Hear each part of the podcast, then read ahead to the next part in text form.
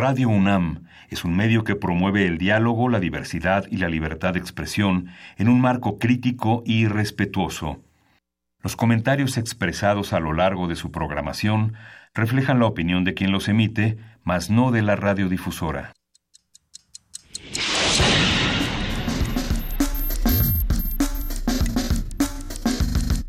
Primer movimiento. El mundo desde la universidad.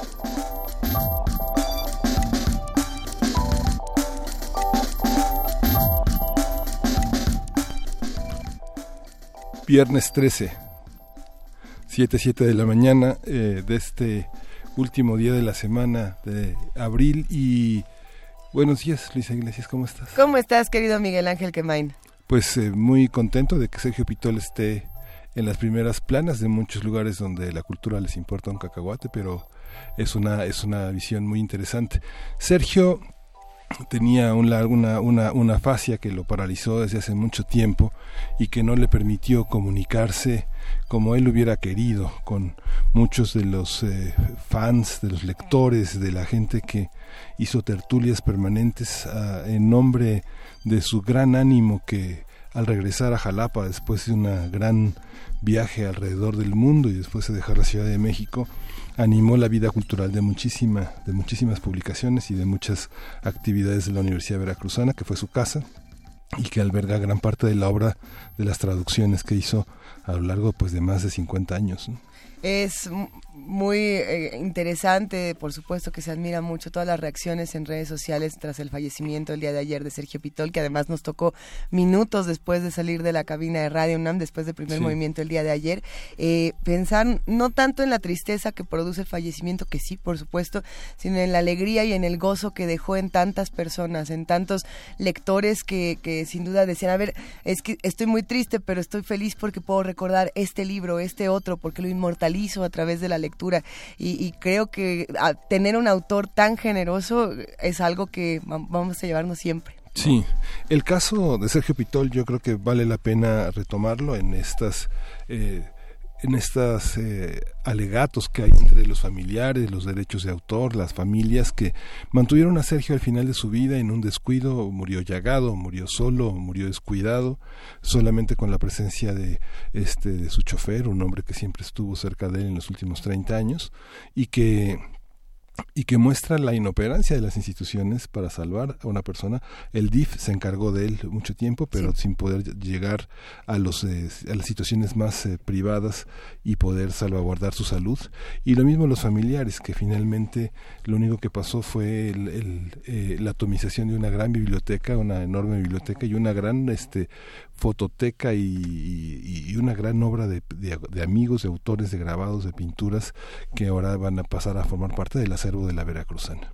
Venturosamente el día de hoy, eh, Primer Movimiento está dedicado a Sergio Pitol, a su obra, y por supuesto que lo tendremos a lo largo del programa en diferentes audios, en diferentes textos, para que estemos todos recordando la importancia eh, de este gran autor, de sus palabras, y sobre todo... Eh, que en este momento me gustaría ser de estas personas que de pronto dicen, pues yo la verdad no lo he leído, porque qué dicha no haber leído a Sergio Pitol y poderlo leer por primera vez.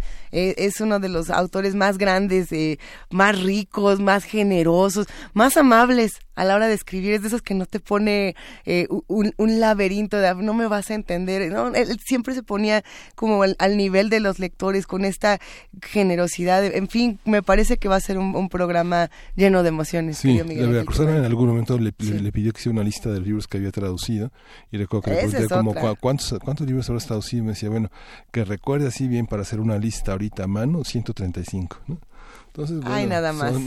Son, son, libros muy importantes. A ver, pero eh, por otro lado también nos quedan estos huecos, ¿no? Se va, se va Monsiváis, se va José Emilio Pacheco, se va ahora Sergio Pitol qué autores nos quedan como nuestros nuevos, digamos, emblemas, nuestros nuevos héroes, los más jóvenes, los estamos leyendo, realmente estamos haciendo un esfuerzo por conocer a los autores más jóvenes que están tratando de desarrollar eh, prosa, poesía, que están entrando a todos los géneros. No lo sé. Sergio Pitol, por ejemplo, era un gran lector de jóvenes. Él se sentaba con los jóvenes. Eh, en Jalapa era bien sabido que él se sentaba a escuchar lo que tenían que decir los jóvenes y creo que es algo que tendríamos que estar haciendo todos para que no nos queden estos huecos, ¿no? Para que no nos sintamos huérfanos, huérfanos literarios. Sí, prácticamente los autores que acabas de nombrar, la generación del medio siglo, como se conoce, han desaparecido. Entre ellos, bueno, falta nombrar a Juan García Ponce, a Salvador Elizondo, a Juan Vicente Melo, a Inés Arredondo, ¿no? A, Inés Arredondo. Sí, son fue así como un conjunto. Y bueno, lo bueno es que el clan está junto ahora. Sí, sobreviven de, esa generación afortunadamente Margot Glantz, que fue una gran amiga de Pitol, y Elena Poniatowska, Luis Prieto, Iván Restrepo. Hay toda una serie de autores y de pensadores que han estado al lado de Sergio durante los últimos 40 años. Traes, traes un libro, querido Miguel Ángel Quemain, maravilloso. Traigo un libro que editó el Instituto Literario de Veracruz, Rafael Antunes, aquí vamos a tener hoy en la, entrevista. Y son una serie de conversaciones con Sergio Pitol ah, que explican su obra, es un retrato de, de su obra eh, a través del mismo, de las conversaciones que sostuvo con muchísimas personas, con Rogelio Arenas, con Margarita García Flores, con Emanuel Carballo, con Cristina Pacheco, con Elena Urrutia, con Pablo Domene, con Laura Casares, con Héctor Perea, con Juan Villoro, con Gerardo Ochoa Sandi, con Sergio González Rodríguez, con Carlos Monsiváis. ¿Se puede conseguir todavía este libro para los que quieran seguir también esta conversación y a lo mejor puedan acercarse después a este? Sí, se llama Conversaciones con Sergio Pitol y está en el sitio del Instituto Literario de Veracruz. Lo compartimos en nuestras redes sociales en un momento más, porque por supuesto Rafael Antunes estará con nosotros en el programa. Y, siendo viernes 13, quizás sea interesante, un ejercicio interesante partir de, de lo más oscuro a lo más luminoso en primer movimiento, pensando en que no podemos tampoco distanciarnos de lo que ocurrió el día de ayer, tanto en nuestro país como en nuestra ciudad, un día eh, muy violento en, en, la Ciudad de México, sin duda. Todo en, en las primeras planas está, por supuesto, Sergio Pitol, pero también se discute lo que pasó ah, en las escaleras del Metro División del Norte, donde un hombre fue asesinado y en un principio se, se manejaba esta versión de que se había caído con, con la lluvia en esas escaleras y bueno, al caer al parecer cayó sobre unas balas en, en su nuca, lo cual es espantoso, ¿no? Y nos dejó con, con, la piel chinita y sin palabras y después de eso otro hombre asesinado en, en Acoxpa y División del Norte y pensamos, ¿qué está pasando en nuestra ciudad? ¿Qué está pasando con la violencia en todo el país? Eh, ¿Qué pasa cuando estas personas son asesinadas y mientras tanto eh, quién, Alejandra Barrales y Claudia Sheinbaum discuten quién es la más villana de las villanas. No sabemos si eso es lo que necesita en este momento nuestro país, si es lo que necesita nuestra ciudad. Quizá necesitáramos más voces como las de Sergio Pitol. Quizá necesitáramos otro tipo de voces que estuvieran discutiendo. Y para ello, hoy vamos a arrancar el programa hablando de un documental que ya se estrenó, que dio mucho de qué hablar y que por lo mismo quizá nos ayude a reconciliarnos un poco con la realidad o o quizá oscurecernos un poco más. Se trata del documental La libertad del diablo de Everardo González. Hoy vamos a hablar justamente con el director, con Everardo González, de lo que ha provocado este documental en los distintos espectadores. Es, es poderosísimo, fuerte y es una verdadera pesadilla, de las verdaderas. Y vamos a tener el radioteatro, como todos los viernes. Vamos a, a tener una obra de Drew Dywalt. Eh, ¿Eh? Ya tuvimos la primera parte. A ver, ¿quién se acuerda de qué fue la primera parte de este radioteatro? Tiene que ver con, con el color. Vamos a ver que, cómo vamos iluminándonos, coloreándonos hacia, hacia otras realidades. En la nota del día, en esta nota nacional, hablaremos con el maestro Gabriel Sosa Plata, profesor investigador de la UAM Xochimilco y, como ustedes saben, analista de medios de comunicación, defensor de audiencias en distintos medios. Y nos va a comentar esta ley de comunicación social, mejor conocida como ley Chayote. ¿De qué se trata y qué ha pasado con esta ley? Y en la nota nacional tendremos la presencia de Rafael Antunes, escritor, editor y compilador del libro Conversaciones con Sergio Pitol. Será un gusto escuchar lo que, lo que tiene que contarnos. Y por supuesto, eh, los que hacen comunidad con nosotros, platíquenos qué, qué libros qué libros significaron algo para ustedes de, Sergio Pitol, cuál era su mero mero, o, a lo mejor no lo han leído y quisieran entrar a la lectura de Sergio Pitol. Estamos en arroba P Movimiento, en diagonal primer movimiento UNAM y en el teléfono 55 36 43 39. Cerramos con una mesa del día interesante, querido Miguel Ángel. Sí, vamos a tener eh, la convocatoria del cartel en México, eh, hablar del tema del cartel eh, con Gabriela Luna, es directora del contenido de la Bienal Internacional del Cartel en México. Vamos a ver con, cómo cerramos justamente con colores y con otro tipo de, de, luces. Este programa es viernes 13 y también empezamos con música nueva, eh, tratando de recuperar a las jóvenes voces. Hay una joven New Yorker llamada Tanners, bueno, así se llama su nuevo proyecto. Tiene muy poquitos días y en realidad eh, es quizá un poco más tranquilo, para irnos relajando después de tantas emociones de esta semana tan fuerte y tan compleja. Esto es Holy Water, algo así como agua bendita.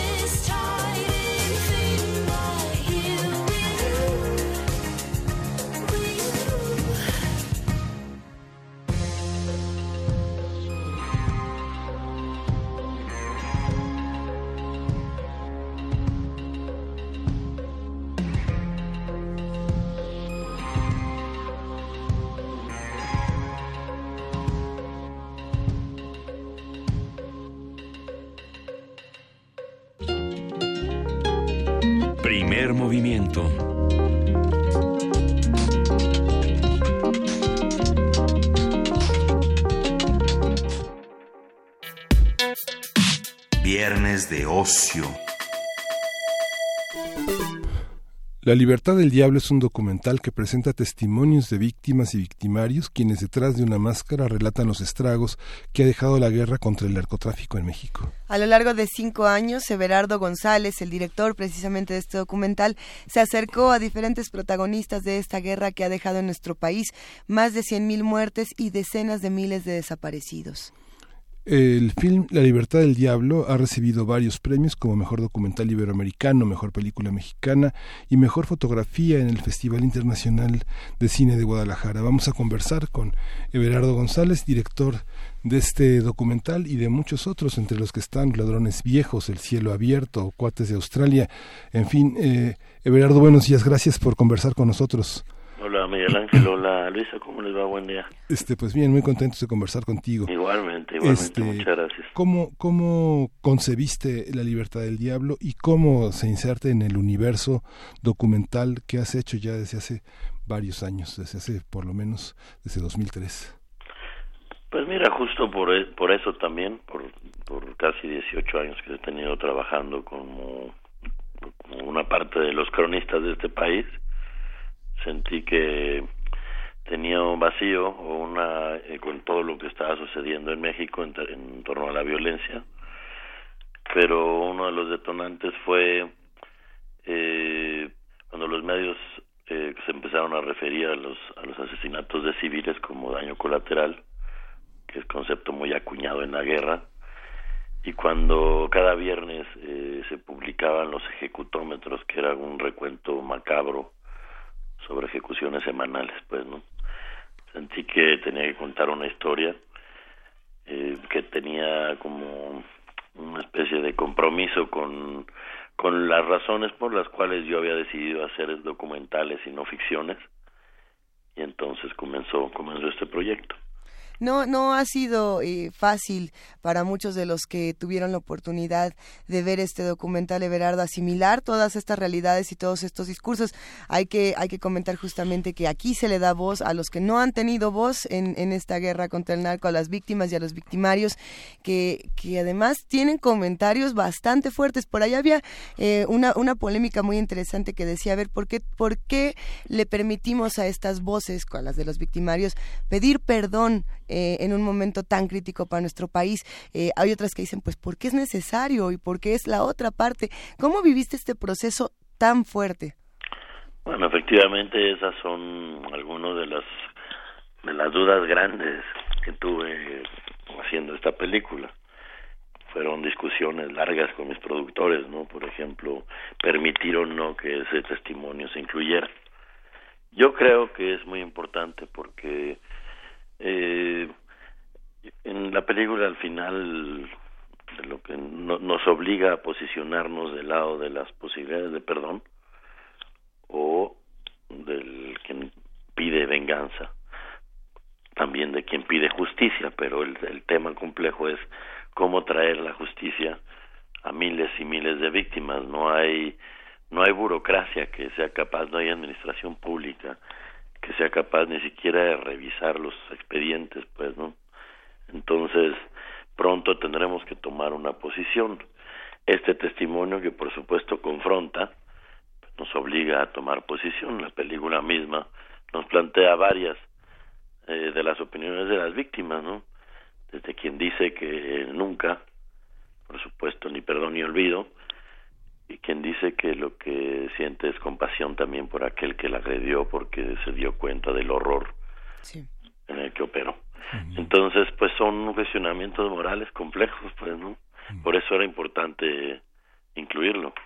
Todos los protagonistas tienen una máscara. ¿Cómo, ¿cómo pensaste, cómo pensaste la máscara y cómo tomar esa decisión de, eh, de, encarar un protagonista a través fundamentalmente de su actitud corporal y de su voz? Mira, la máscara fue una pesadilla, básicamente. Primero vino la máscara y luego vino la posibilidad de hacer la película. Lo que yo sabía es que es una imagen indeleble eh, para quien lo ve, ¿no? Y pues en este caso me ayudaba para para revelar muchas cosas que difícilmente o, para que para ofrecer mucha libertad de testimonio y eh, cuando, cuando se hizo el proceso, la máscara tomó dimensiones que yo no había imaginado y, por ejemplo, una de ellas fue la de anular lo que lo que para nosotros como sociedad es el rostro de la maldad, que está plagada de clasismo, está plagada de estereotipo, ¿no? Y por lo pronto, cuando nos damos cuenta, eh, descubrimos que la maldad está al lado, ¿no? No es el rostro que nos dicen los medios permanentemente, no son el otro. Y es, yo creo que fue una un ejercicio complejo, una decisión también difícil porque eh, yo estaba anulando rostro de víctimas. Y por supuesto que es una decisión que me quitó el sueño muchas veces. Y fue una decisión consultada con algunos grupos de víctimas organizadas para poder tomar para para poder enmascararlo, ¿no? Eh, por ahí ah, otros de los comentarios que tenían los espectadores era este tema de eh, cómo, cómo logró Everardo González, cómo lograste justamente sacar eh, todas estas verdades, todos estos testimonios, cómo se realizaron las entrevistas, si es que eran entrevistas o eran soliloquios, o, o cómo, cómo se sentaban, porque también la parte visual de cómo están, digamos, frente a la cámara es interesantísimo. Pues mira, yo estaba, estábamos en una habitación nos conocíamos por momentos breves, sobre todo pues del lado de miembros, los miembros del ejército, la policía o el sicariato, y después ya no volvía yo a ver su rostro, entonces yo hablaba, yo le hablaba al rostro que ustedes ven en la pantalla. Eh, teníamos un juego de espejos, porque para mí era muy importante establecer una pues un vínculo directo con el espectador. Al no tener rostro eh, temía que se bloqueara la posibilidad de empatía. Y al mismo tiempo había un tercer espejo en el que ellos veían su propio rostro enmascarado. Yo estaba detrás de una tela negra junto con el equipo para que el otro sintiera que que tenía que estaba frente a una una confesión frente a su propio espejo. Y pues fueron entrevistas cercanas eh, en el mismo espacio pero que se fueron convirtiendo efectivamente en un soliloquio porque pues creo que para lo menos para el documental para lo que se va a contar en pantalla eso da las mejores entrevistas, da los mejores testimonios. Pero, pero ¿dónde recae, digamos, la empatía en, en, este, en este documental? En la mirada de los que hablan, en sus voces, en los mismos testimonios, en la máscara, porque el ejercicio de la empatía, lo, más interesante es que la empatía se logra desde el principio y, y el dolor está ahí desde, desde la primera toma. Yo creo que tiene mucho que ver con este prólogo que plantea la película, que pese a la barbarie seguimos siendo la misma especie aunque nos cueste reconocer que lo somos. Y, y de ahí vienen muchas razones por la empatía. Hay gente que tiene una empatía directa por el tema del, por el testimonio. Hay quien lo tiene porque se le habla directamente a los ojos, entonces se obliga a sostener la mirada. Hay quien se mantiene en empatía justo por no reconocer el rostro, es algo muy curioso. Eh, lo que sí es que este juego de espejos tenía que ver justo con ese esa preocupación formal. Decía, bueno, pues ¿cómo, le, ¿cómo hago ahora para que un espectador se vincule emocionalmente con lo de la pantalla, no más allá de más allá de la anécdota que se está contando, pues, ¿no? Y vino esta posibilidad de mirarse a los ojos que es, eh, dice el sicariato, eh, la única posibilidad para no jalar un gatillo, ¿no? Mirar a los ojos a tu víctima. Y creo que en ese concepto está construida la película. ¿Cómo eh, hubo quien se quisiera quitar la máscara? ¿Hubo quien no quisiera eh, formar parte de la máscara? Del anonimato. no, ni nadie, nadie. O sea, eh, y quien no quisiera no está en esta película. No, no, no, ninguno pidió el anonimato, solamente un policía federal. El resto no, nunca lo pidieron fue una solicitud mía realmente y pues, no ninguno rechazó la, la posibilidad. Fue algo que platicamos eh, por muchos meses. Y pues te lo digo francamente si existiera alguien que no que no la hubiera querido usar, yo no lo hubiera incluido en este proyecto, pues, ¿no? Oye, Bernardo, y esta parte de eh, cuántas, digamos, cuántas horas, cuánto material eh, fue editado, cuánto queda fuera eh, en términos de decisión, de decisión editorial. Tú fundamentalmente no has nunca perdido la visión de escritor, la visión de periodista y, de comunicar, a pesar de que eh, la visión artística y la visión poética de situaciones que comunicaste hace 18 años atrás continúan vigentes justamente por la, por la visión poética que le has logrado eh, insuflar a, la, a los productos que has logrado. Pues mira, queda, queda mucho. yo creo que en algún punto, o para ustedes o quien la vio, pues hay una serie de viñetas que intentan construir como la cotidianidad está muy trastocada ya en nuestra psique. Y pues de eso se filmó muchísimo, ¿no? Prácticamente de ese material salió el 80%. Claro, mis productores se iban de espaldas, ¿no? Cuando después de ir a filmar, este, eh, decidieron quitarse todo eso, pero se perdía esta fascinación por el rostro, ¿no? Y pues muchos testimonios quedaron fuera la razón es que una vez que ya se está construyendo la película, el compromiso es con la obra, no, no con lo retratado, pues, ¿no? Sin una no hay la otra. Entonces fue dictando la película en sus propias voces.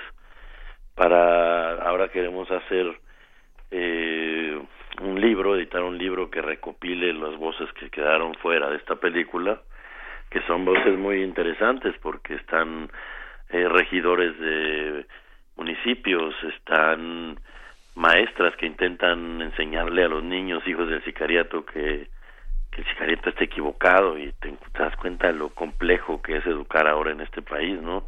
Más allá de sindicatos, este, eh, deficiencias en inversiones, etcétera, pues también lo que implica no poder reprobar al hijo del sicariato, pues, ¿no? Eh, bueno, ese tipo de testimonios quedan en un libro y ese del que te hablo en particular es una edición que estamos ofreciendo al New York Times para que entre en una plataforma que tienen y pues bueno estamos en espera de que la tomen para ponernos a trabajar en eso. preguntan en redes sociales, Everardo, si has sido censurado en algún momento, si han intentado censurar la libertad del diablo justamente. Mira, no, y creo que por eso para mí fue muy relevante lo que pasó en Berlín, el premio Amnistía Internacional, de alguna manera es un error político intentar censurar la película, porque de ahí vinieron muchos otros. Y realmente creo que en este caso el, el reconocimiento que la película perdón, ha tenido, pues la, pues la ha cobijado, le ha, la ha hecho mucho más visible y entonces pues es un error político decir no va, ¿no? Pues yo creo que la censura opera de otras formas en México ahora, ¿no? Nunca me habló nadie y me dijo de esto no hablas o mucho más económica, ¿no? No, bueno, pero puede ser una censura de decir, te pongo tu película en Cinepolis un día y después te vas a, la goma, como le hacen a todas las películas mexicanas. Sí, es que a eso iba.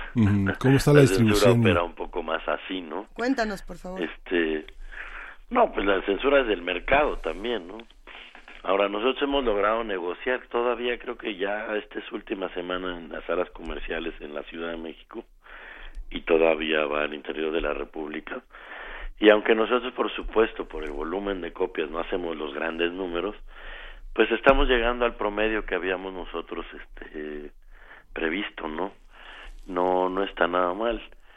Y por otro lado, pues en la Cineteca Nacional se mantiene, entonces muy complejo todo el tema de cómo opera la censura, porque pues tiene inversión pública, la película, nunca nadie me dijo, usted de esto no puedes hablar, eh, pero pues, el mercado mismo es el que va diciendo, de esto no quiero hablar, no quiero ver, no quiero programar, eh, vamos a ver cómo se tenga que vender para televisión, cómo opera, pero si te soy franco, yo no he sido censurado por esta por esta película, no, no al menos abiertamente, pues. Está en, en, línea en Filmin Latino El Paso, Cuates de Australia, El Cielo Abierto, Los Ladrones Viejos, eh, por precios muy accesibles para poder ver todos estos documentales. ¿Va a estar en algún momento la libertad del diablo en estos espacios? que sí. Pues es una buena plataforma, ojalá la crecieran con acceso a América Latina por lo menos, porque es una plataforma con títulos mucho más interesantes que Netflix, sin duda. Entonces, pues vale la pena acercarse, no todo no todo es Netflix, aunque por supuesto que hay cosas buenas y vale la pena acercarse, pero pues, hay títulos que no verás en ningún lado, títulos de Lucrecia Martel, de Pablo Trapero, de en fin, eh, lo mejor del cine iberoamericano está en esa plataforma que espero, o sea, me gustaría que eso tuviera acceso para América Latina, no lo tiene así ahora, y claro que quisiera que esté ahí y, va a estar, eh, porque también esa es la otra, va a estar porque pues no no hay un compromiso económico detrás eh, de poner una película como esta en Film Latino. Hay, hay dos partes del que pasó después con, con justamente La Libertad del Diablo. Por un lado, eh, todos los premios, todo el, todo el gran reconocimiento y por supuesto la, la, difusión y la impresión que causa en los espectadores. Y, y por otro lado queda esta parte, Berardo, quizá, no lo sé, me lo responderás mejor tú, de la, de la responsabilidad social. Eh, creo que somos muchos los que después de ver este documental dijimos, bueno, y, y yo que tengo, ahora sí que yo que tenía que ver en todo esto, porque definitivamente algo tengo que ver y no sé como, como esta incertidumbre de ¿qué, qué no hice o qué me faltó hacer como, como parte de esta sociedad, como actor de la sociedad para llegar a este punto. Sí, claro, y ahí es muy interesante, ¿no? Porque hablaba ayer con un panameño que lo había visto y se preguntaba, bueno, yo yo tengo que ver en esto, decía el hombre, ¿no? Viviendo en Panamá. Eh, yo creo que justo lo que provoca la película es pues una te confronta, ¿no? Te cuestiona. No, yo creo que no una intención chantajista, pues, ¿no? No tiene un afán chantajista para nada. Nos posiciona como corresponsables del problema. Que sigue, cada uno tendrá que hacer lo que le toca, ¿no? Eh, yo creo que la participación política es algo muy, muy, muy importante, ¿no? Eh, el voto es una, una posibilidad muy importante también, un voto razonado, no no nutrido solamente de lo que las redes sociales nos quieren decir o lo que muchos medios nos quieren decir, ¿no? todo personal, ¿no? Y del lado mío, pues eh, estoy intentando ahora a través de la senadora Angélica de la Peña hacer una proyección en una semana en el Senado de la República para la discusión eh, de la ley de desaparición forzada, pues, ¿no? Entonces, en algo tiene que contribuir también lo que uno hace, porque es la única manera eh, en que este país medianamente puede por lo menos discutir sus temas, ¿no? Eh, resolverlos es otra cosa, pero creo que lo que toca es eso tener posición política también. Aunque te ha tocado también este elaborar la idea y poner una idea polémica en, en la mesa de que no todo el documental es de denuncia, aunque aquí te tocó vivir y desde el inicio de tu trabajo como un egresado de la UAM eh, la politización es inevitable, la escuela pública nos conduce a pensarnos a nosotros mismos en el contexto de los demás, pero el documental no es únicamente denuncia, esta, esta visión que también eh, hace mirar tu obra como una obra artística y no solamente eh, vista en la fugacidad de la denuncia, del testimonio, un, poco que nos recordaras esta idea, Everardo siempre pensé que, que desde el quehacer del documental tiene uno que acercarse más a las formas cinematográficas que, que a la investigación social, aunque la investigación social es una herramienta extraordinaria. De hecho, es una de las cosas que más agradezco de haber pasado por la UAM, un, método de trabajo que me, pues me, me permite no perderme tan fácilmente, ¿no? Pero creo que lo que es importante en la narrativa en el cine es pensar en un espectador y cómo lo vas a enganchar. No, no creo que el fin absoluto del documental tenga que ser la denuncia. Por supuesto que en territorios como Latinoamérica está lleno de eso porque hay muchísima injusticia, pues, ¿no? Pero, pero no debería, creo yo, ser la prioridad absoluta del documental. La prioridad absoluta del documental, creo, debería ser ser una obra cinematográfica. Si está cargada de denuncia me parece fantástico. Creo que es también inherente al documental el tema de la denuncia por la realidad que se retrata. Eh, y es algo de lo que no, no nos podemos escapar, que la realidad está llena de material que merece ser denunciado o que merece ser cuestionado, pues, ¿no? Pero pues yo prefiero hacer películas que lo tengan eso en el escenario de las cosas y no en su trama, ¿va? Eh, y quizá podamos ir cerrando esta conversación. Eh, a, muchos nos tocó ver esta película en pantalla grande y, la experiencia fue perturbadora, fue desgarradora en algunos momentos. Creo que hasta nos enojamos contigo, Everardo, pero para bien, porque nos hiciste daño, un daño necesario que teníamos que, que encontrar. Eh, había cines, ¿no? Donde contaban que la gente, bueno, se salía, eh, que no aguantaron la película, se salieron. Pero es algo que tenemos que ver y que es urgente y, y seguramente habrá más proyecciones donde todavía se puede ver, si no me equivoco, en Cineteca. Sí, bueno, ahora está en la Cineteca Nacional. eh, creo que se mantiene todavía en Cinépolis, en el Cinépolis Perisur. A ver, mira, te voy a decir porque me acaban de mandar. Ahorita está en la Cineteca Nacional, está en Cinemania Loreto, está en la Casa del Cine, está en la Cineteca en Zacatecas, pues no sé si nos oyen por allá, pero si no, por ahí alguien díganle, y en el Cine Morelos de Cuernavaca está en este momento, en, la Cineteca de Monterrey, en, la Cineteca de Nuevo León. Eh, bueno. Va a, estar en el, va a estar en el Cine Tonalá el 17 de abril a las 7 de la noche. ¿Cómo, cómo? Va a estar en el Cine Tonalá el jueves 17 ah, de abril. En el Cine Tonalá, exactamente. Estará en el Cine Tonalá también. Y después vamos a movernos, espero que nos den los espacios hacia Reynosa, que está tan terrible en este momento, hacia Chilpancingo, hacia Iguala, hacia Culiacán, que es para mí también muy importante que se vea y se discuta por allá. Por si no quedaba eh, completamente claro, querido Everardo González, ¿quiénes son los verdaderos diablos de este país?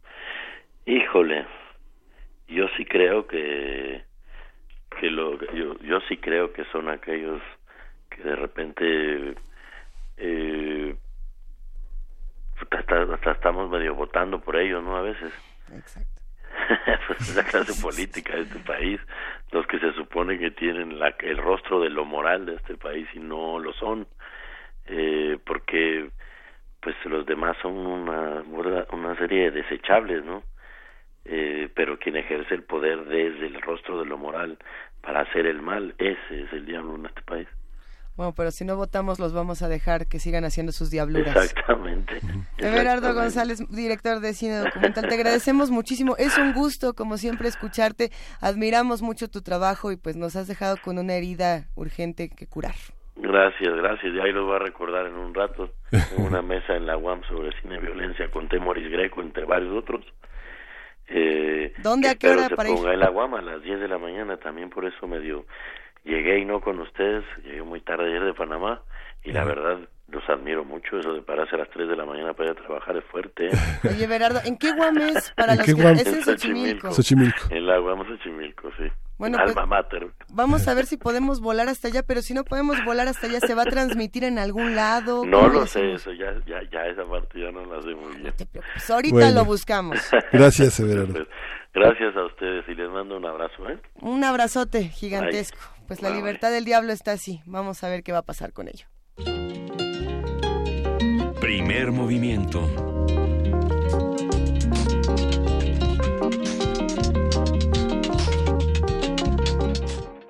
Y tenemos regalos para todos los que están haciendo comunidad con nosotros, para los que nos escuchan, querido Miguel Ángel. Sí, los amigos de las de libretas Sarigüeya, eh. Adam Beldarain, eh, participarán por tercera ocasión en los otros libros junto con Miriam Isaac y su libro Pinceladas de la Soledad. Y tenemos dos libretas para regalar, se van por Twitter con, hay que poner su nombre completo, más eh, yo quiero, arroba, libre Sarigüeya, más slash, más eh, hashtag los otros libros, más hashtag libretas zarigüeya. Ay, estuvo medio complicado. Un poco, A ver, otra vez, otra vez. Nombre completo, más yo quiero arroba libre zarigüeya, más es, este hashtag los otros libros, más otro hashtag libretas zarigüeya. Ah, ok, ok. ¿Eh? Bueno, sí se entendió. Sí zarigüeya es con Z la U lleva un diéresis y, lleva Y. Miguel, hay que mandarle un abrazo especial a Miriam Isaac y Adam Beldarrain, que son eh, radioescuchas legendarios que queremos muchísimo, que siempre están haciendo comunidad y que sí, precisamente forman parte de la comunidad universitaria también en este tianguis de la diversidad textual que empieza hoy aquí en, Radio UNAM, eh, en Adolfo Prieto 133, Colonia del Valle. Dense una vuelta, van a poder ver libros de, de, artista, eh, editoriales independientes, cosas que no se encuentran en ninguna otra parte, como nos lo contaba Carlos Narro el día de ayer. Y además vamos a regalar eh, La tinta del silencio, obsequia dos libros. Uno se llama Ráfagas de Punk y el otro Cuéntame un blues. Y hay que pasar por ellos al stand de la editorial. Hay que pedirlos por teléfono y hay que especificar el título del libro que desean. Ráfagas de Punk y Cuéntame un blues. Ráfagas de Punk. Bueno, ese título está buenísimo. Me acaba de recordar esta, esta triste noticia de la tortuga con, con su mohawk. Ya no sé si alguien ya eh, tuvo la oportunidad de ver esta eh, bellísima especie que, bueno, está está en peligro de, extinción, está a punto de extinguirse la tortuga punk, así la llaman la tortuga con mohawk. Pero esa será otra historia. Nosotros los invitamos a que se queden con nosotros aquí en Primer Movimiento.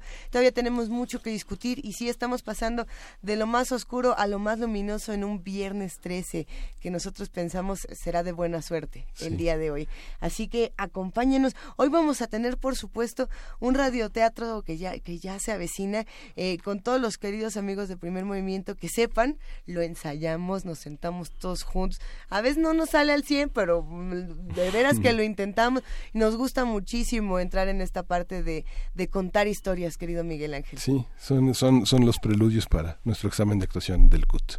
Ah, no, yo creo que sí nos va bien. Sí, sí nos va bien. Eh, ¿Cómo no? Bueno, ahorita vemos.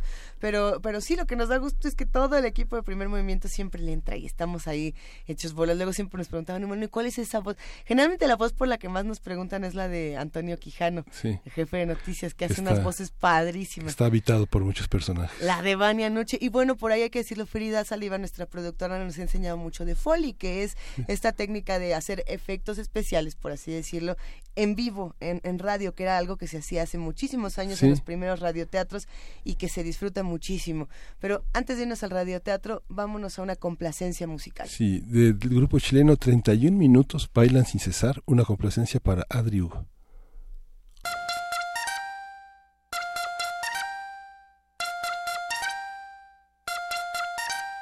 Bailan sin cesar, bailan sin cesar, bailan sin cesar, bailan sin cesar, bailan sin cesar, bailan sin cesar hasta que aparezca César y lo arruine todo. Bailan sin cesar, bailan sin cesar, hasta que aparezca César y lo arruine todo. Que no baile César, bailan sin cesar. Déjenme bailar. Hasta que aparezca César y lo arruine todo. Bailan sin cesar. Déjenme bailar hasta que aparezca César y lo arruine todo. Que no baile César. Yo quiero expresarme, déjenme bailar. Déjenme bailar. Mi cuerpo pide baile y ustedes no me dejan. Yo quiero expresarme, ser libre con mi cuerpo. Bailar es saludable porque está mala onda. Soy un gran bailarín. Yo quiero bailar. Bailan con César, bailan con César. Hasta que aparezca César y lo alegre todo. Bailan con César, bailan con César. Hasta que aparezca César y lo alegre que siga bailando, bailan con César. Yo voy a bailar. Hasta que aparezca César y arruine Hasta que aparezca César y arruine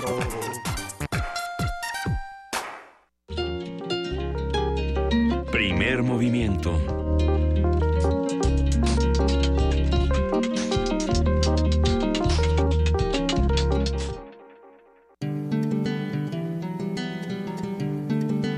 teatros, los radioteatros de primer movimiento.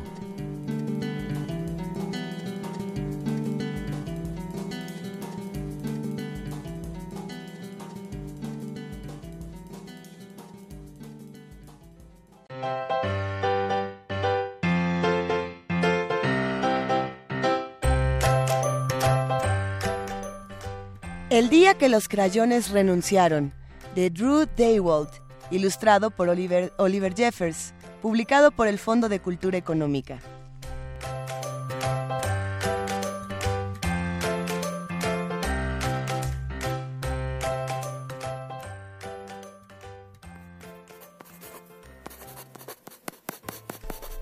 Un día, en la escuela, cuando Duncan iba a sacar sus crayones, encontró un montón de cartas con su nombre. Hola Duncan, soy yo, Crayón Rojo. Necesitamos hablar. Me haces trabajar más duro que cualquiera de tus otros crayones. Todo el año me desgasto coloreando camiones de bomberos, manzanas, fresas y cualquier cosa que sea roja. Trabajo hasta en vacaciones. Además, tengo que dibujar todos los Santa Clauses en Navidad y todos los corazones en San Valentín. Necesito un descanso. Atentamente, el más ocupado de tus amigos, Carayón Rojo.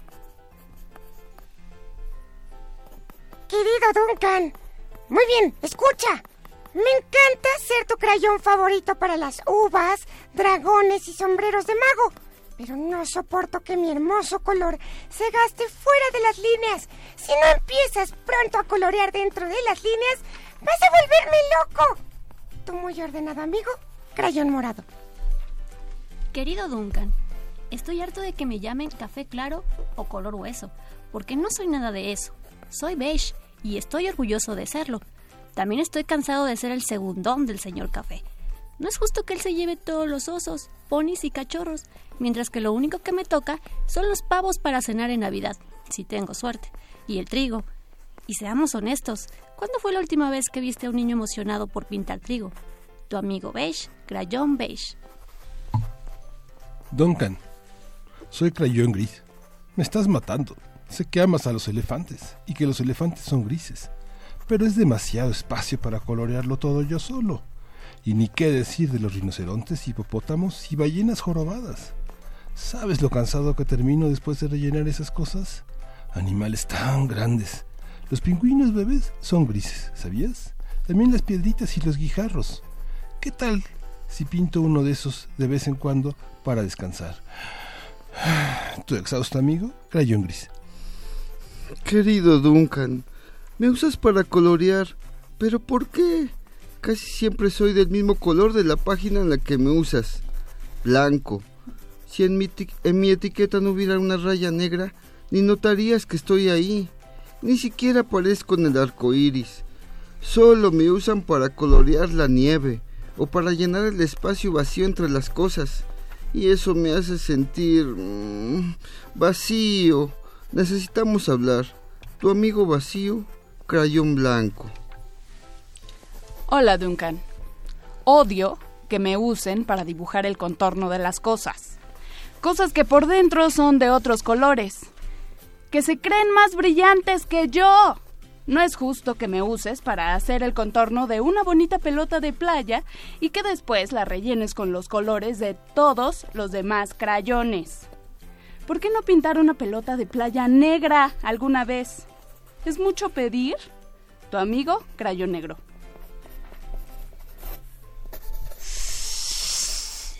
Ah, querido Duncan.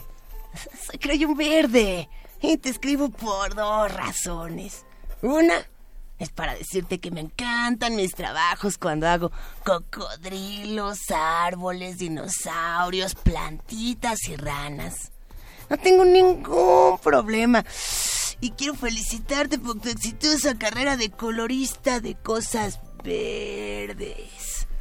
La segunda razón por la que te escribo son mis amigos, crayón amarillo y crayón naranja. Pues ya no se hablan. Los dos piensan que deberían ser el color del sol. Por favor, arregla este asunto. Nos están volviendo locos. Tu feliz amigo Ulrich, crayón verde. Querido Duncan, soy crayón amarillo. Necesito que le digas al crayón naranja que yo soy el color del sol. Se lo diría, pero no nos hablamos. Además, puedo probar que soy el color del sol. El martes pasado me usaste para iluminar el sol en tu libro para colorear, La Granja Feliz. Por si se te olvidó, está en la página 7. No puedes dejar de verme.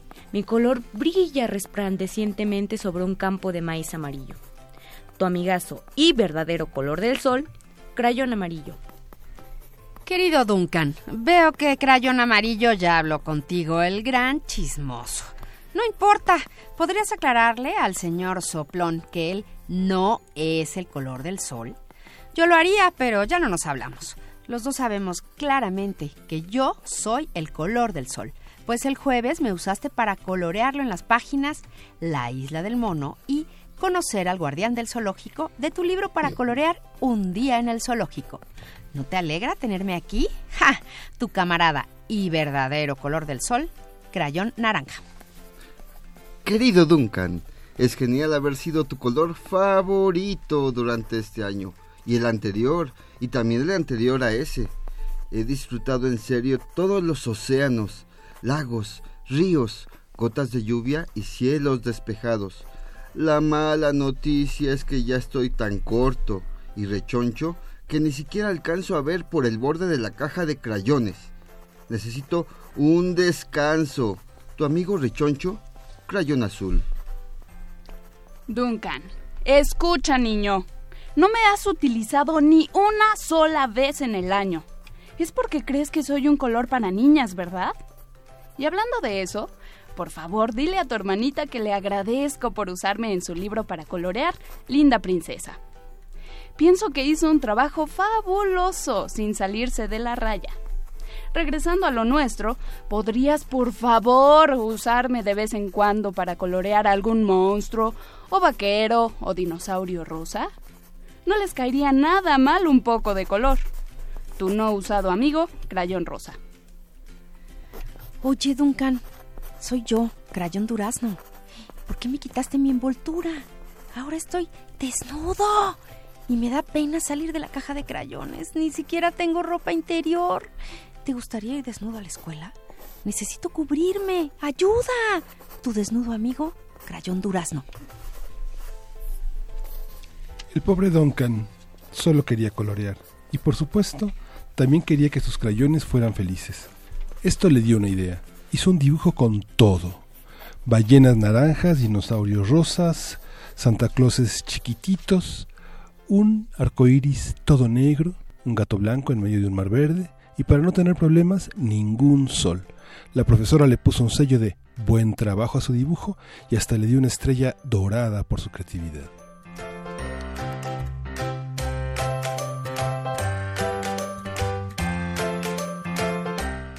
El día que los crayones renunciaron, de Drew Daywalt, ilustrado por Oliver Jeffers, publicado por el Fondo de Cultura Económica.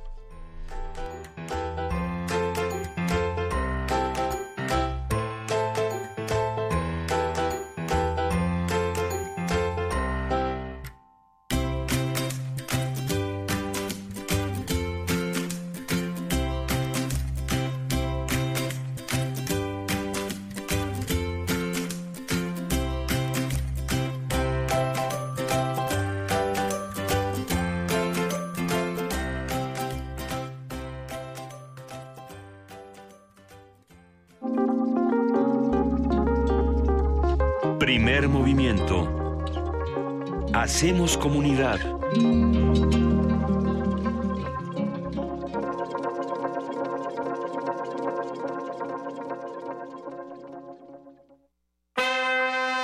La ciencia que hacemos. La ciencia que necesitas. La ciencia que aporta. La ciencia que somos.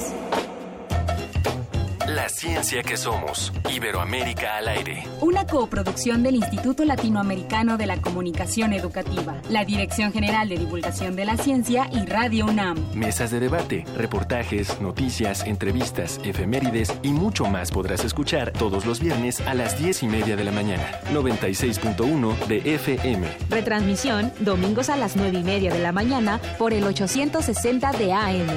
Radio UNAM. Experiencia sonora. Habla Ricardo Anaya, candidato de la coalición por México al frente. De que México tiene que cambiar, nadie tiene duda. El PRI ya se va. La pregunta es qué tipo de cambio quieres. ¿El de Andrés Manuel? A mi parecer con una visión ya anticuada de México y del mundo. ¿O el del frente? por una nueva manera de gobernar y un verdadero plan que utilice todos los recursos y las tecnologías para resolver nuestros problemas hoy y llevar a México a un futuro mejor. Movimiento Ciudadano. Alejandra Barrales. Ricardo es capaz y determinado, sabe sumar y hacer equipo. Miguel Ángel Yunes Márquez. Yo estoy con Anaya. Xochitl Galvez. Estoy con Anaya. Salomón Chertorivsky. Estoy con Anaya. Luis Donaldo Colosio Riojas. Estoy con Anaya. Miguel Ángel Mancera. Vamos con Anaya. Diego Fernández de Ceballos. Estoy con Ricardo Anaya porque es un joven brillante y capaz. Ricardo Anaya, de frente al futuro. PAN.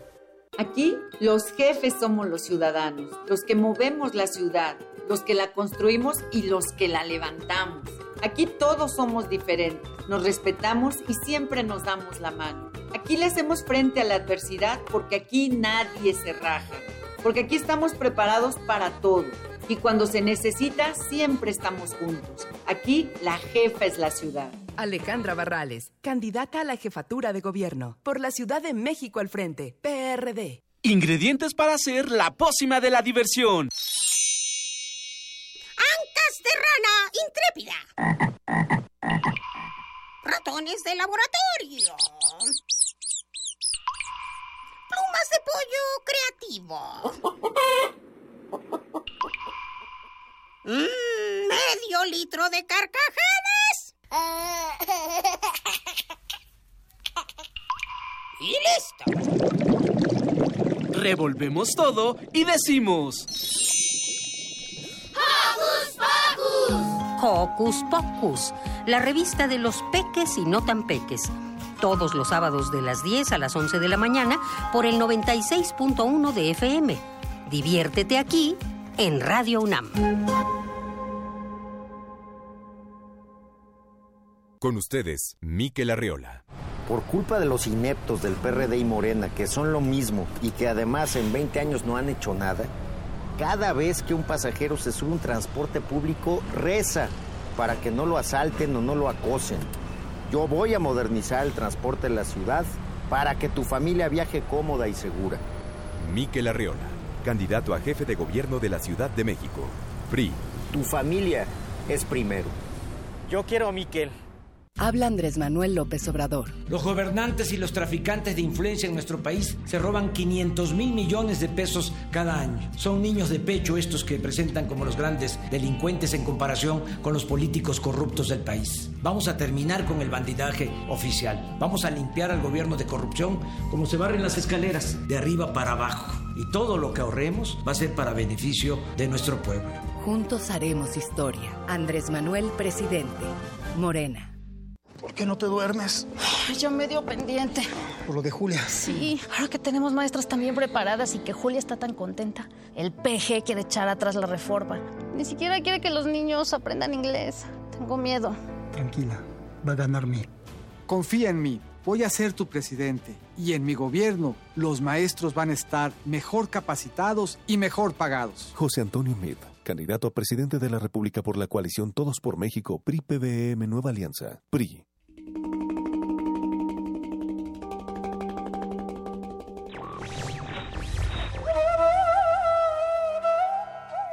La desobediencia es el verdadero fundamento de la libertad.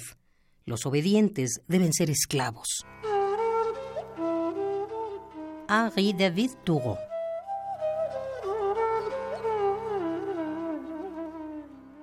Radio UNAM.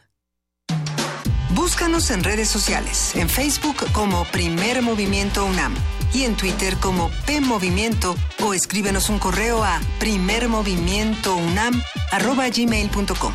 Hagamos comunidad. En este momento son las 8 de la mañana con 6 minutos y saludamos a todos los queridos amigos que hacen comunidad con nosotros y que se integran en el canal 120 y en el 20.1 de TV Abierta en TV UNAM. Gracias por hacer comunidad con nosotros. Bienvenidos a todos. Gracias a TV UNAM por acompañarnos como siempre. Eh, queridísimo Miguel Ángel Quemain, aquí seguimos discutiendo seguimos. que si el crayón azul, que si el morado, que si se pelean el rojo y el naranja y el verde. No, bueno. Sí, los comentarios de nuestros radioescuchas a quienes agradecemos tanto su fidelidad y su entusiasmo para compartir el teatro con nosotros, que es de los ejercicios más primigenios y que hace al radio lo que es, un instrumento de voces. Justamente, eh, pensando también que Viernes 13 no solamente es este día de, de, mala suerte y de, monstruos y demás, que me encanta, vaya, pero también inicia con algo muy importante, este Viernes 13 en particular, querido Miguel Ángel, y es con la semana del 420. Eh, una semana que se discute cada año, el, el 20, digamos, de abril, donde se discute la legalización de la marihuana para uso mm. recreativo. De ahí que muchos escribieron que, que captaron perfectamente el guiño del, del crayón verde, mejor conocido como Ulrich. Esta es una de las muchas discusiones que se va a dar esta semana. Arranca una semana nuevamente donde volvemos a discutir ¿para qué sirve? O para qué nos sirve o por qué estaría bien o por qué estaría mal. Nosotros estamos abiertos a todas las opiniones. El que quiera comentar, recuerde que en arroba P Movimiento, diagonal Primer Movimiento UNAM o teléfono 55 36 43 39 nos puede compartir sus, sus interesantes comentarios, ¿no? Sobre todos estos temas que, que pues bueno, siempre, siempre arman debate. Sí, y tuvimos una primera hora muy interesante. Tuvimos a Berardo González, que hoy eh, en unos momentos va a estar en la UAM Xochimilco a las 10 de la mañana con Temoris Greco en una mesa dedicada a cine, literatura, periodismo y violencia. Así es. Y hablamos sobre La Libertad del Diablo, un, un, documental de 74 minutos que ha empezado a circular, en, que es la última semana en, la, en el cine comercial, pero que continuará en la Cineteca, que el próximo jueves estará en el Cine Tonalá, en la Ciudad de México, y que vale mucho la pena escuchar porque es una manera de establecer el diálogo eh, con las heridas abiertas de muchos protagonistas de la, de la violencia, pero también muchos ejecutores, que es parte del mérito de este gran documental. Y plantea lo que bien mencionabas, Miguel Ángel, que, creo que a todos nos hace mucho bien para, para una reflexión posterior.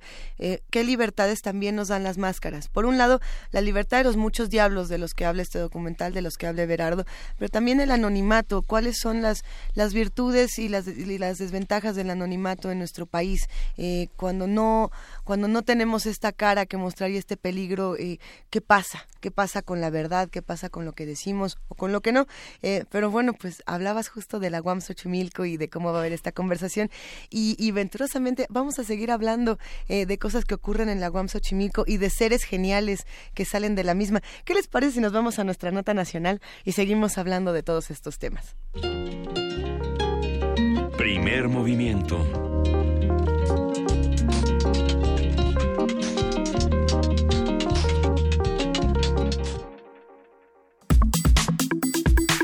Nota Nacional.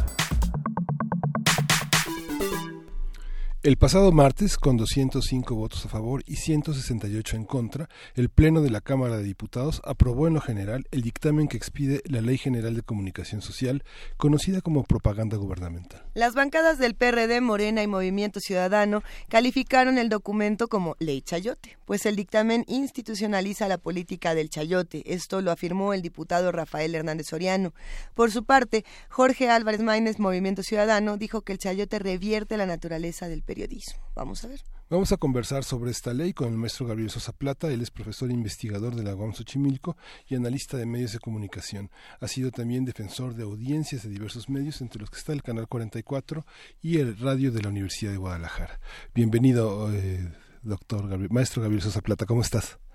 Hola, buenos días, Miguel Ángel, Luisa, a la audiencia de Radio UNAM ya sabes que somos tus fanáticos y, que, nos caes re bien, Gabriel, y que tu opinión nos importa muchísimo y más en temas como estos. Sabes que es mutuo, sabes que es mutuo. Eh, me da mucho gusto estar en su programa. pero ahora, ahora sí que cuéntanos, ¿qué pasó? Estamos desconcertados, algunos indignados. ¿Qué es lo que está pasando con esta ley Chayote? Ay, pues mira, recordarás que artículo 19 ganó un amparo eh, en relación a la falta de regulación de esta llamada publicidad gubernamental, que es el dinero, los recursos que destinan los diferentes gobiernos, sus niveles, para insertar pues anuncios de campañas de diferente tipo, pero que terminan siendo en ocasiones pues también campañas para difundir las actividades del funcionario público en turno, eh, destacar los grandes logros pero se destina enormes cantidades de dinero que se usan de manera discrecional. Eh, alrededor de entre 8 a 10 mil millones de pesos se destinan anualmente en publicidad gubernamental. Es un enorme dispendio de recursos. El gran problema es que esta asignación discrecional lo que hace es cooptar, cooptar medios de comunicación, inhibir la libertad de, de expresión.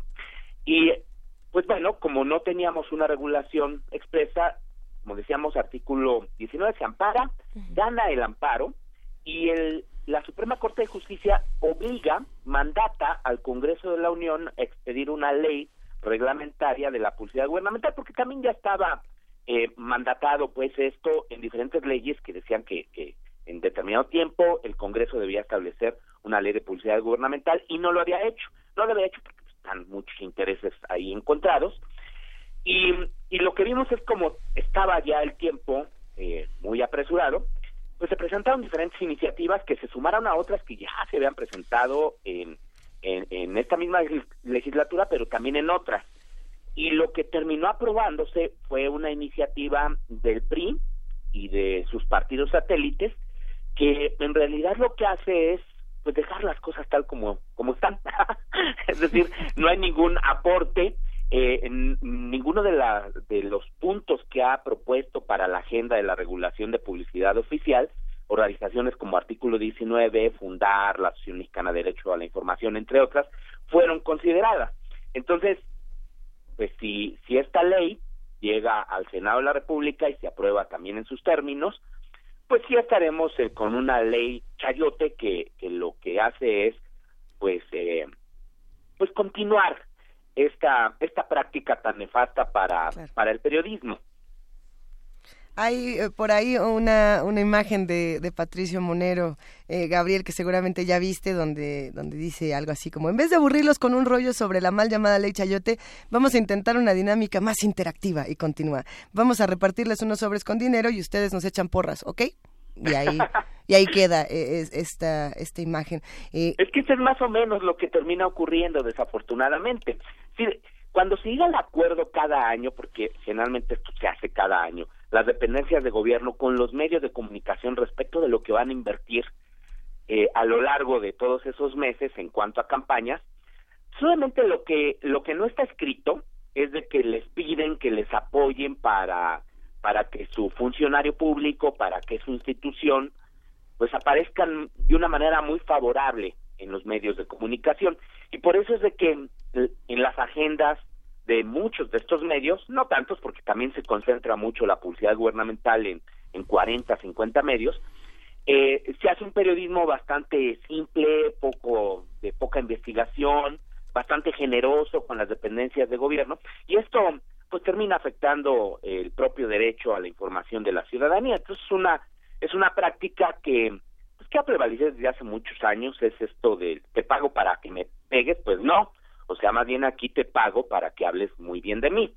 Y, y estos criterios de mayor transparencia, de idoneidad del medio, de fomentar la pluralidad, de que, por ejemplo, la publicidad oficial sea identificable, porque luego hay notas que nos dicen que son periodísticas, pero que en realidad son notas pagadas. eh, y todo esto, más el uso racional de los recursos, es lo que propusieron las, las organizaciones, pero prácticamente nada fue tomado en consideración. ¿Y, qué pasa, por ejemplo, con la respuesta de los medios de comunicación y de los distintos periódicos que justamente tendrían que tener una postura al respecto? Eh, pensando, por ejemplo, en las primeras planas después de que se anuncia todo este tema de la ley Chayote y que pues, quizá habrá aparecido en una notita al fondo, detrás, debajo de todo lo demás que se tenía tan importante que discutir en nuestro país, Gabriel. Sí, efectivamente, es una excelente pregunta, Luisa, porque ahí es donde uno ve a los medios eh, que, sí les interesa el tema, que sí están preocupados por establecer reglas mucho más claras y transparentes para la asignación de presupuestos, que generalmente son los menos favorecidos de estos recursos, y los grandes medios, que han sido los grandes beneficiarios, casi no abordan el tema. Y si lo abordan, pues lo abordan pues, de una manera así muy muy ligera, eh, eh, sin sin dar mayor mayores detalles. Y lo, lo cierto es de que esta práctica ha lastimado mucho, por ejemplo, a medios que, que llevan a cabo una función muy importante en materia de periodismo de investigación, por ejemplo, no sé, Animal Político, eh, embargo, el mismo Aristegui Noticias que reciben muy poquito, la misma revista Proceso sí recibe, pero no recibe lo que recibe Televisa o TV Azteca o, o, ahora Cadena 3. En, en estos medios sí se ha hablado del tema eh, de una manera pues muy amplia porque sí quieren ellos reglas transparentes, pero también hay revistas científicas, por ejemplo, culturales, que acaso ahí reciben en una que otra ocasión alguna plana. Eh, lo que incluso propone esta, estas organizaciones, eh, hay voces también, por cierto, discordantes en esto, pero lo que propone es que la publicidad oficial no, no desaparezca, de que continúe porque es una especie de subsidio indirecto, digo, hay que decirlo, desafortunadamente muchos medios en México no viven ni de sus lectores, ni de sus radioescuchas, ni de sus televidentes, o sea, sobreviven por los recursos de la publicidad gubernamental. En algunos casos nada más se basan en eso, en estos ingresos, y en otros pues sí se complementan con la publicidad comercial, pero bueno, si se va, si hemos aceptado ese mecanismo de subsidio indirecto que sea con reglas transparentes y que no sea para eh, pues violar derechos fundamentales eh, y, y pues inhibir este periodismo crítico e independiente. Sí, esta, esta visión que viene, bueno, prácticamente desde los años 30, eh, esta, esta visión, Gabriel, eh, no... Eh, podría uno pensar que sí hay periodismo que puede sobrevivir de Poníamos en la semana pasada, hace varias semanas, el caso de proceso, el caso de varios procesos en, el periódico Reforma, pero esta, esta cuestión de que los lectores no sostienen a los medios, ¿no es un poco un mito? Eh, los empresarios tendrían que aportar, eh, las organizaciones internacionales, civiles, eh, ¿cómo hacer un periodismo con credibilidad y, y poder sostenerse, poder vivir de eso? Sí, vivir de sus lectores, de sus radioescuchas y sus, y sus televidentes. Bueno, ese es el escenario ideal. Pero, pero pues sabemos de que mm, hay temas, por ejemplo, tú que tienes una larga experiencia en el periodismo cultural, pues sabes que no es así como que de los grandes públicos y que muy pocos compran las revistas, digo, comparado, ¿no? Con los grandes volúmenes de los medios comerciales, y es sí es una manera de apoyarlos. También, desafortunadamente, no hemos llegado todavía aquí en México un modelo avanzado en el que sean los, los propios lectores o las audiencias los que sostengan a los medios. Porque, pues México eligió históricamente, bien lo dices, un modelo en el que son los mismos anunciantes, ya sea el gobierno o la iniciativa privada, los que sostienen a los medios. Entonces, eso los, eh, hace que, que, dependan pues de estas fuerzas políticas y económicas desafortunadamente. Eh, animal político por ejemplo ha pretendido vivir de sus lectores de sus lectores sí y, ha hecho incluso campañas pero las dificultades que ha tenido y estamos hablando de un portal con una enorme influencia ahora que ha logrado premios nacionales e internacionales de periodismo que, que, que ha revelado casos de corrupción como los de, como los de Duarte allá en, en Veracruz y que sin embargo aún así pese a, todo lo, lo, que ha hecho eh, desafortunadamente llega muy poco de sus propios lectores. Entonces pues sí tenemos que aceptar quizás este este modelo pero lo que se busca es que sea justo con reglas transparentes y equitativas de que también sea beneficiario de estos recursos animal político sin que ello lo comprometa editorialmente. Y eso es lo que no quieren los políticos evidentemente ni algunos medios que han gozado, pues sí, de este privilegio de llevarse la tajada más grande del pastel de la publicidad gubernamental esta parte, Gabriel, de, eh, de, legislar, ¿cómo legislar la parte obligada de la difusión del Estado mexicano? ¿Tiene que crear órganos? ¿Es, es posible pensar en medios públicos que tengan credibilidad? el periódico El Nacional desapareció bajo esta instancia eh, de una crítica severa, pero no ha desaparecido Notimex, se amplió un consejo editorial, pero que muchas, muchos periodistas piensan que, que sigue la credibilidad en, en, en duda, ¿no? Sí, claro. Bueno, otro tema interesante, pues sí, como, dice, son los son los medios públicos, pero los medios públicos sí tienen otra otra dimensión. Ahí sí es un es un subsidio con el fin de crear medios públicos que sean contrapeso a estos medios comerciales y que y que cumplan su función social, su función eh, de pluralidad, de diversidad, de inclusión y que son medios subsidiados por todos nosotros a través de nuestros impuestos. Y lo que se ha establecido en los medios públicos son otro tipo de mecanismos de autorregulación que sí tienen que ver con la eh, creación de consejos editoriales, de defensores de las audiencias, de códigos de ética. Algunos medios han avanzado mucho más que otros, ¿no? Por ejemplo, Radio UNAM, pues ya cuentan con su defensor de las audiencias, cuentan ahora con un consejo ciudadano que ya los obliga a la ley a todos los medios públicos. Yo que participo en la Universidad de Guadalajara como defensor de las audiencias en, en Radio DG, Canal 44, pues también se tiene un consejo ciudadano.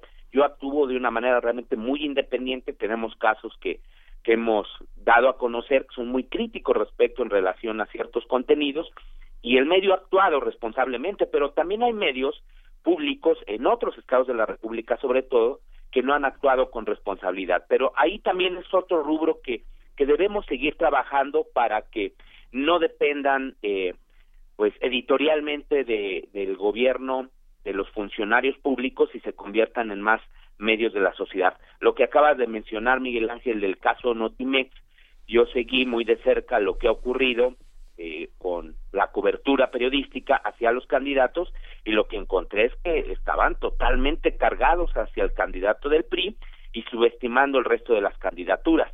Y ya hubo una respuesta institucional por parte de, la agencia de noticias del Estado mexicano pero que es una muy mala respuesta, es como decir, estábamos haciendo las cosas muy bien, eh, cero autocrítica, en fin, eso es lo que hay que seguir también trabajando respecto a los medios públicos y, y esto pues también fortalecería nuestros derechos y por otra parte pues también se regula muy bien lo que es la publicidad gubernamental. Pero eh, eh, este caso en, particular, este de la ley Chayote, hay una discusión interesante y era como los diputados son muy malos, pero los senadores todavía pueden hacer algo para salvarnos. Y, alguien decía, bueno, es que esto es la discusión como del tribunal contra el INE, ¿no? Este, ni, la una ni la otra, y si vamos a seguir teniendo a personas del PRI en todos lados, pues vamos a seguir teniendo los mismos resultados en todos lados. Eh, pero, ¿qué pasa? O sea, ¿quiere decir que todavía hay como una última oportunidad de, de salvarnos de este tema o ya no? La verdad es que yo no es por ser pesimista, pero ya lo hemos visto ahora, ¿eh? En proceso electoral, las campañas, bueno, sin embargo documentó esta semana la manera en cómo algunos diputados de oposición que, que es decir, había un acuerdo parlamentario para votar en contra de la ley Chayote y, y casualmente se fueron al baño, no estuvieron, estaban atendiendo otros asuntos estaban en sus oficinas. Sí, o sea, fue por lo visto algo premeditado ¿Por qué? Porque no se quieren pelear con los medios por un tema tan importante como estos, ¿no? Entonces, mucho rollo, pero a mí me da la impresión de que lo mismo va a pasar en el Senado y la pregunta pues que ahora hay que hacerse es ¿qué va a pasar si ganan estos partidos de oposición la presidencia de la República y ganan la mayoría en el Congreso en las elecciones federales? Si van a ser congruentes o si van a seguir haciéndole como como dicen al tío Lolo o algo así, ¿no? Sí, sí, sí, o sea, se van a seguir haciéndose, ¿no? Eh, por una práctica que, como decíamos, sigue siendo nefasta. Hay que, hay que tener esta noticia en el radar, hay que seguirla de, cerca y por supuesto también hacer una crítica a las voces que tienen que, que pronunciarse al respecto a todas las voces y, y, no decir, ay, es que estoy súper en contra, pero bueno, mientras tanto este, sigo recibiendo mi lana y hablando de lo que, de lo que tengo que hablar. Eh, ¿Con qué reflexiones finales nos quedaríamos de todos estos temas, querido Gabriel? Pues yo creo que de una participación, así como se está haciendo en redes sociales, muy activa, denunciando aquellas notas, aquellos comentarios, aquellos conductores que no están haciendo un trabajo profesional, eh, en donde se vea que, que están actuando de una manera muy sesgada a favor de un interés en particular, pues hay que seguir actuando de esa manera Seguramente las organizaciones eh, y, también quizás algunos ciudadanos presentarán amparos una vez que esto ya se ha aprobado, se ha promulgado por el presidente de la República. Vamos a ver si, si prosperan, pero me parece que debe ser un tema que también debemos de reclamar de una atención urgente a los candidatos, de que se comprometan a regular en serio la publicidad gubernamental, porque es una reforma necesaria, histórica, fundamental, para ya eh, pues modificar este modelo de relación entre poder político y medios de comunicación que tanto daño le ha hecho a la libertad de expresión. Queridísimo Gabriel Sosa Plata, te agradecemos muchísimo por el tiempo que, has dedicado. Sabemos que te tienes que ir, pero, pero, pero, pero, pero queríamos preguntarte dónde te encontramos, dónde te vemos y dónde nos escuchamos, porque ya sabes que aquí tienes un montón de, fanáticos, empezando por los de la cabina. Ah, no, no, no creo, pero, pero muchas gracias. Pues bueno, no, estoy en Twitter, en, eh, arroba telecom y medios, y ahora tenemos un, un, programa que se llama Media 20.1 en TVUNAM, los domingos a las 9 de la noche eh, y que se repite los lunes a las 6 de la tarde. Los lunes a las 6 Y donde abordamos sobre medios de comunicación, el tema son los medios y este domingo vamos a conversar, por cierto, con Javier Solórzano también sobre la relación entre periodistas y poder político. A ver qué les parece. Falta tiempo para platicar todavía mucho más, pero bueno. A ver si, si otro día, queridísimo Gabriel, hablamos también de la relación de, lo, de, estos debates con, con, los periodistas, con estas voces que se han elegido para los debates. y, Oh, sí, claro, que faltan ahí los representantes de medios públicos, ¿no? Pero ya dijeron de que, bueno, que es el primero, que vienen más y que sí están considerados, pero tú te das cuenta, ¿no? Como de entrada hasta la propia autoridad electoral tiene sus preferencias, ¿no? Claro, hay que, hay que, hay que poner a los estrellas en las TV Notas, ¿no? Exactamente. Sí, sí, sí, así como los candidatos de, la, de la, del Star System, más, eh, Ándale. sí, sí, sí, desafortunado, ¿no? Desafortunado, pero bueno, en fin, este, hay que trabajar también en ello porque pues hay, te das cuenta de la visión que tienen de los medios, ¿no? Y cómo los medios comerciales siguen siendo, con sus conductores, con sus estrellas, fundamentales hasta en el debate público. Y no es así. Ya sabe uno, ya se da uno cuenta qué canciones cantan bajo la regadera, ¿no? la, del Chavo Chacan de cantar. Gracias. Gracias, Gabriel. Al contrario, al contrario, muy buenos días. Un abrazote. Vamos Igualmente. vamos a escuchar de Oscar Chávez las elecciones. Ya me estabas espantando.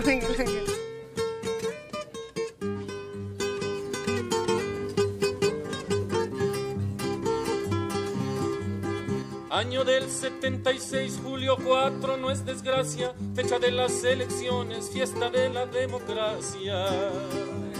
El pueblo acude a votar por propaganda que asombra, que lo ha llegado a votar en pelea de voz de sombra. En el cambio de sexenio muchos personajes hay que pierden los parentescos, pero los puestos nanay.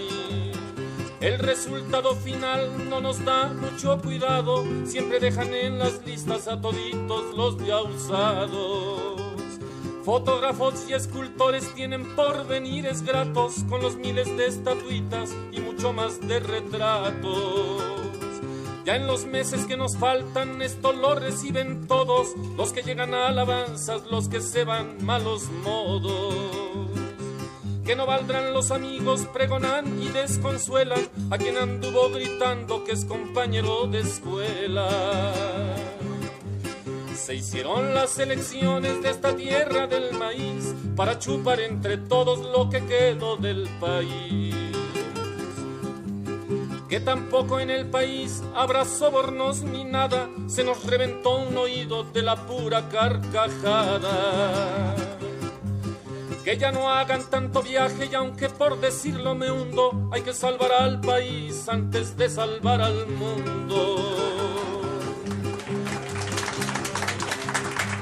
que no sigan repitiendo lo que ya tanto se oyó desde don Benito Juárez, no más Cárdenas y yo.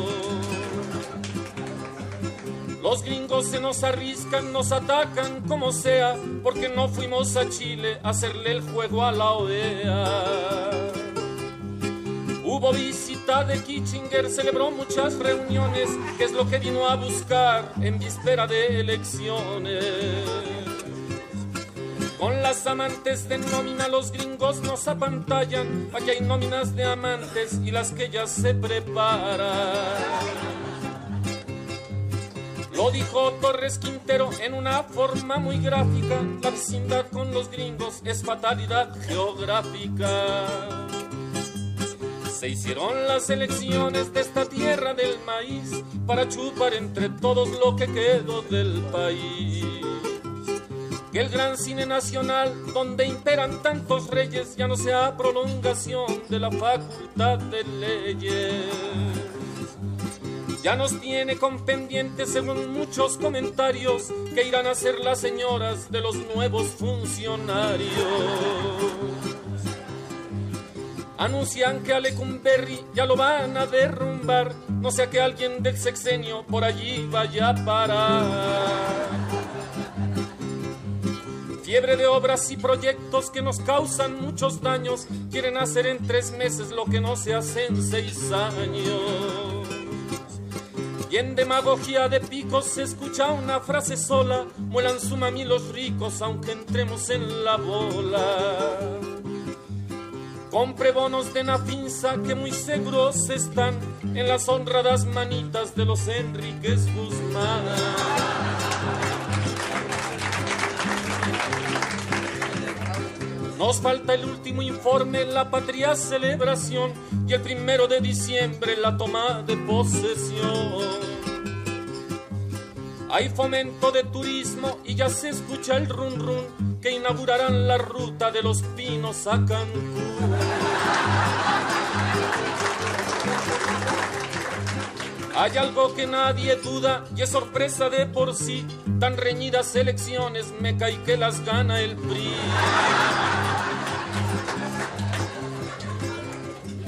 Ya con esta me despido con todo mi corazón.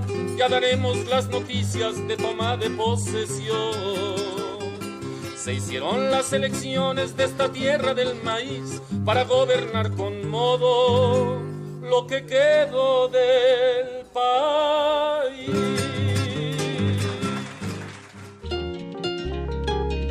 Primer movimiento.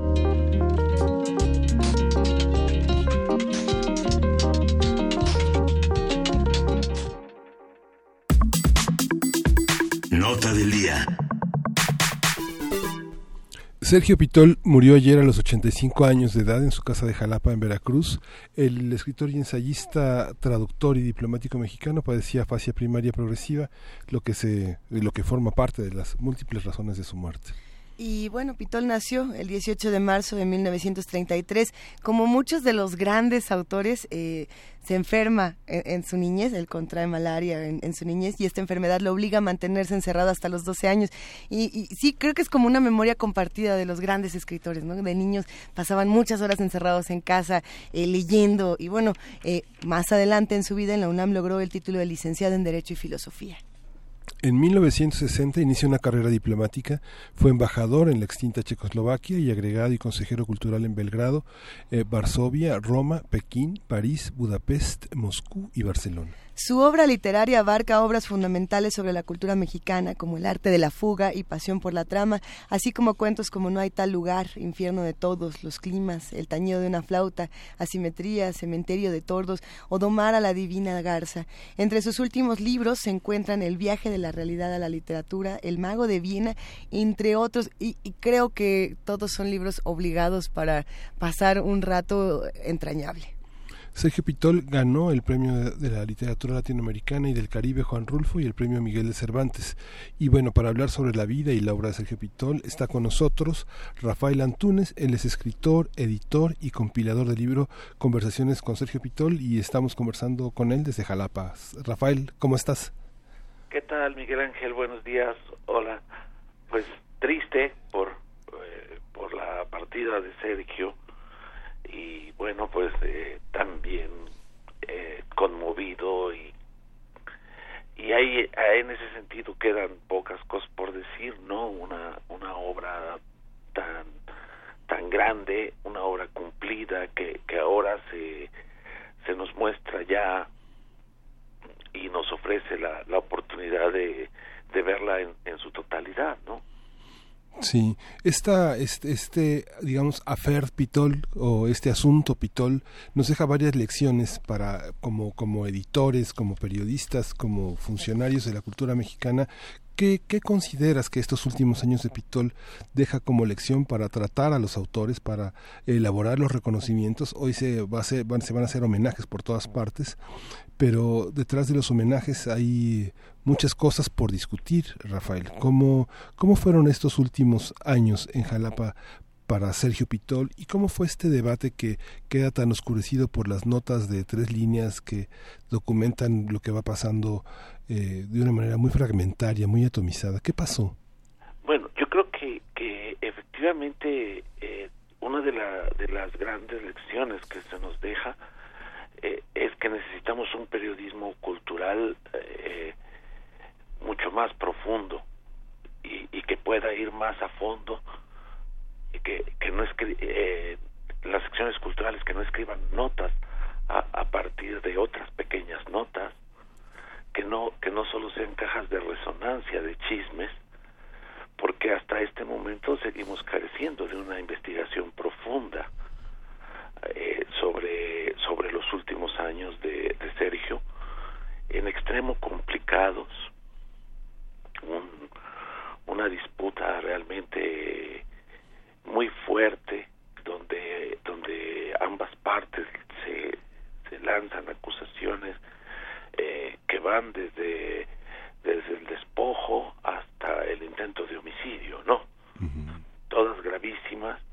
Y en el centro la, la víctima eh, indefensa. Sí.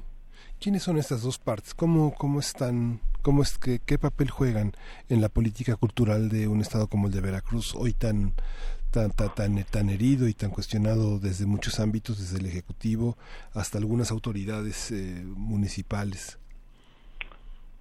Pues por un lado está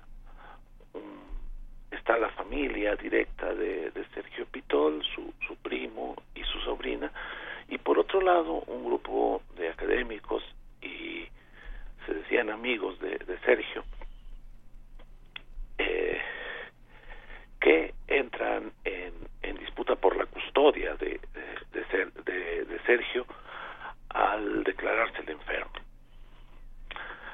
Eh, el juicio con, contiene, a mi parecer, muchas irregularidades, hay muchas zonas oscuras, la, las acusaciones de un lado y de otro son muy muy graves, eh, pero no no se llegó a, a, un fondo.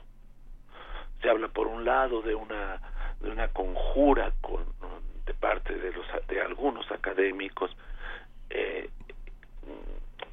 sumados a la, ex, a la esposa del ex gobernador Duarte para crear una fundación, lavar dinero, beneficiarse del nombre de Sergio. Por el otro lado se habla de un deseo manifiesto de, de Sergio de no de no recibir a su familia directa, na, nada de esto es comprobado. Uh -huh. No, el creo que uno de los una de las grandes decepciones de es que nada ha, ha, sido una lluvia de acusaciones mutuas y, y no se ha llegado a ninguna resolución muy clara. Por otro lado, se, eh, lo principal, eh, la figura de Sergio quedó en, un segundo plano tras el, tras el pleito. Había cosas que realmente son graves. La Universidad Veracruzana dejó de pagarle sus regalías, dejó de darle el servicio médico al estar en disputa la, la custodia de Sergio. Uh -huh.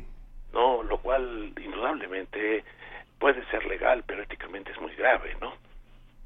Sí. Su, eh, es decir, eh, por la disputa, por la disputa legal se dejó en el desamparo al activo más grande cultural que tenía la universidad y la obra la obra la obra digamos todas las traducciones la Universidad Veracruzana yo creo que tiene más de 50 títulos traducidos por él no sé si tantos ¿Sí? pero sí tiene toda una colección sí no y a lo que habría que sumar algunos títulos de del propio Sergio no sí entre sí. ellos bueno el, el, el título con el que debutó como como escritor este Infierno de Todos.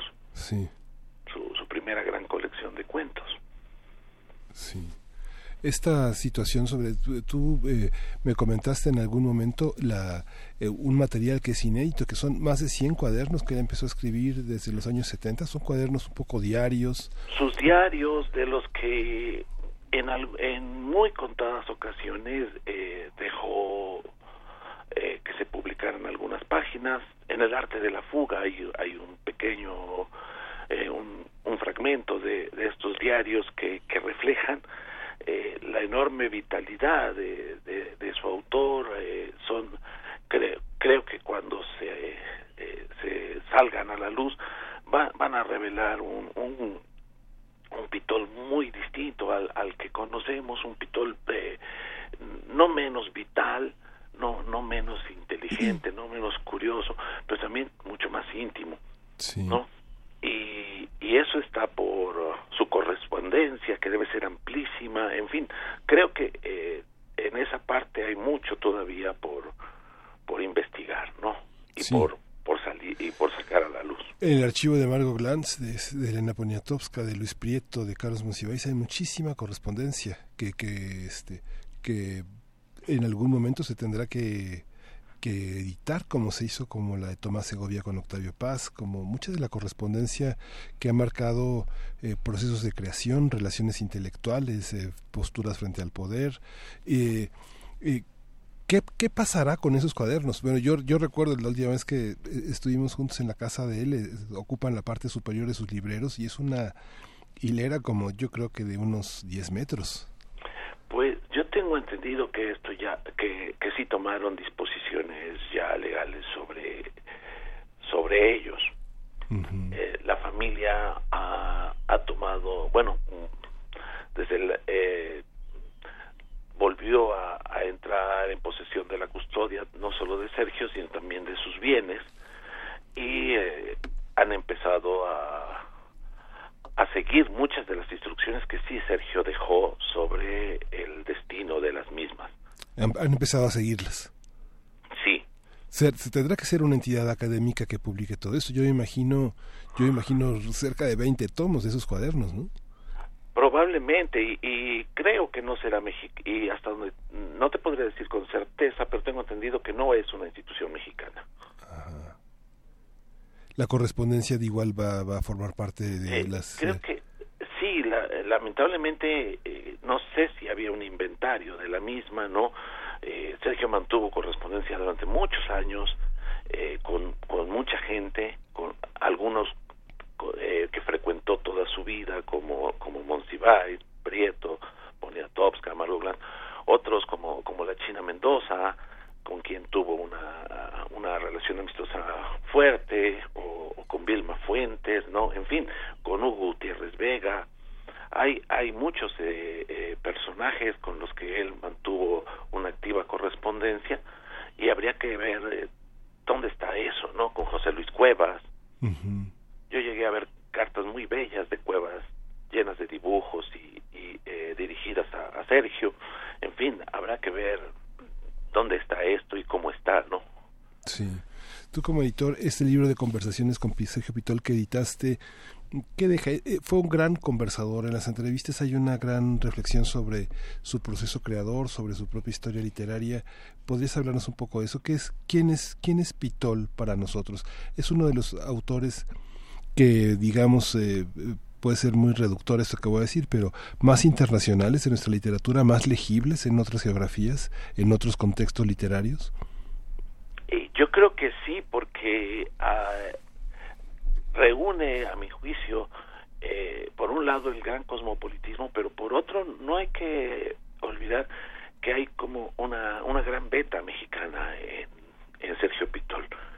En, en novelas como, por ejemplo, Juegos Florales, ¿no? Eh, una parte se desarrolla en, en Venecia, en Europa, eh, es una gran reflexión sobre el arte de la novela, cómo, cómo se construye una novela, pero la novela acaba a su acción en Papantla, ¿no? Eh, en, en las ruinas del Tajín, en fin, hay un, un eh, este eh, este mantener un pie fuera del país siempre, pero el otro profundamente anclado eh, en, sus raíces. Ah, ah, pasa el tiempo y eh, tuvimos oportunidad de ver en los años 80 que nuestro gran autor internacional era Carlos Fuentes. Ahora el paso del tiempo nos muestra a otros autores muy importantes, Ibargüengoitia, eh, Del Paso, Pitol. Eh, ¿Cómo se conforma el rostro de la literatura mexicana fuera de las grandes editoriales que están instaladas en el mercado? Hay un hay una hay una lectura, hay un reconocimiento, hay un es acogida nuestra literatura en el mundo. Está por serlo, ¿no? Había un lugar común en los años 70, 80, eh, quizás hasta los 90, eh, de que la sombra de Carlos Fuentes había opacado a toda una generación. Y quizás más, no porque no tan solo opacó a la suya, sino a la inmediata, que era la de Sergio, ¿no? Pero ahora creo que eh, al paso del tiempo el, el panorama, el paisaje se, se reconforma de otra manera y esa gran presencia que era Fuentes parece empezar a diluirse y emergen muchas, no una figura en sustitución, sino creo que muchas, ¿no? Y esto nos permite apreciar mucho mejor, en, en mejores dimensiones, la obra de autores como los que has mencionado, Ibargüengoitia, eh, Salvador Elizondo, Inés Arredondo, eh, por supuesto el propio Pitol, ¿no? Que, que es quizás quien, quien ahora tiene un, eh, un interés de parte de, la, de las editoriales internacionales mayor por encima de todos sus compañeros de generación que, que por otro lado bueno ha ido ha ido desapareciendo eh, poco a poco no creo que solo nos queda eh, don Pepe de la Colina como el uno de los últimos grandes representantes de esta generación. Y en la generación de medio siglo Angelina Muñiz Superman claro que, que comparten eh, tantas características difíciles de hallar en, de, manera tan, tan, coincidente en una generación, ¿no? Es decir, eh, casi todos son grandes cuentistas, casi todos ejercieron la, crítica a niveles altísimos, ¿no? Eh, en casi todo el ejercicio narrativo nos ha dejado obras perdurables. Eh, quizás ahora mejor que antes podemos ver realmente el, el enorme valor de, de, esta generación. Yo siempre he pensado que, eh, digamos que lo que los contemporáneos fueron a la poesía mexicana, la generación del medio siglo lo es a, la narrativa. ¿No?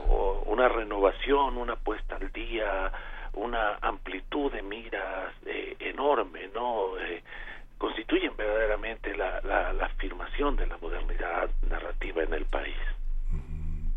Una última reflexión que quieres agregar, Rafael, eh, algo que se nos haya, que, que, que, creas que deba de enmarcar eh, este homenaje que múltiples instituciones, nuestra propia universidad, eh, la UNAM, va a realizar, el INBAC, la Secretaría de Cultura, pero ¿cómo celebrarlo desde Veracruz, que fue el destino final que él quiso para, para esta gran vida de viajero, esa, ese puerto que estaba en la calle de Pino Suárez y que ahora ya quedará simplemente como un recuerdo y eh, ¿cómo, ¿cómo celebrarlo? ¿Cómo crecen los mecanismos institucionales y académicos que, se, que deba de ser recordado?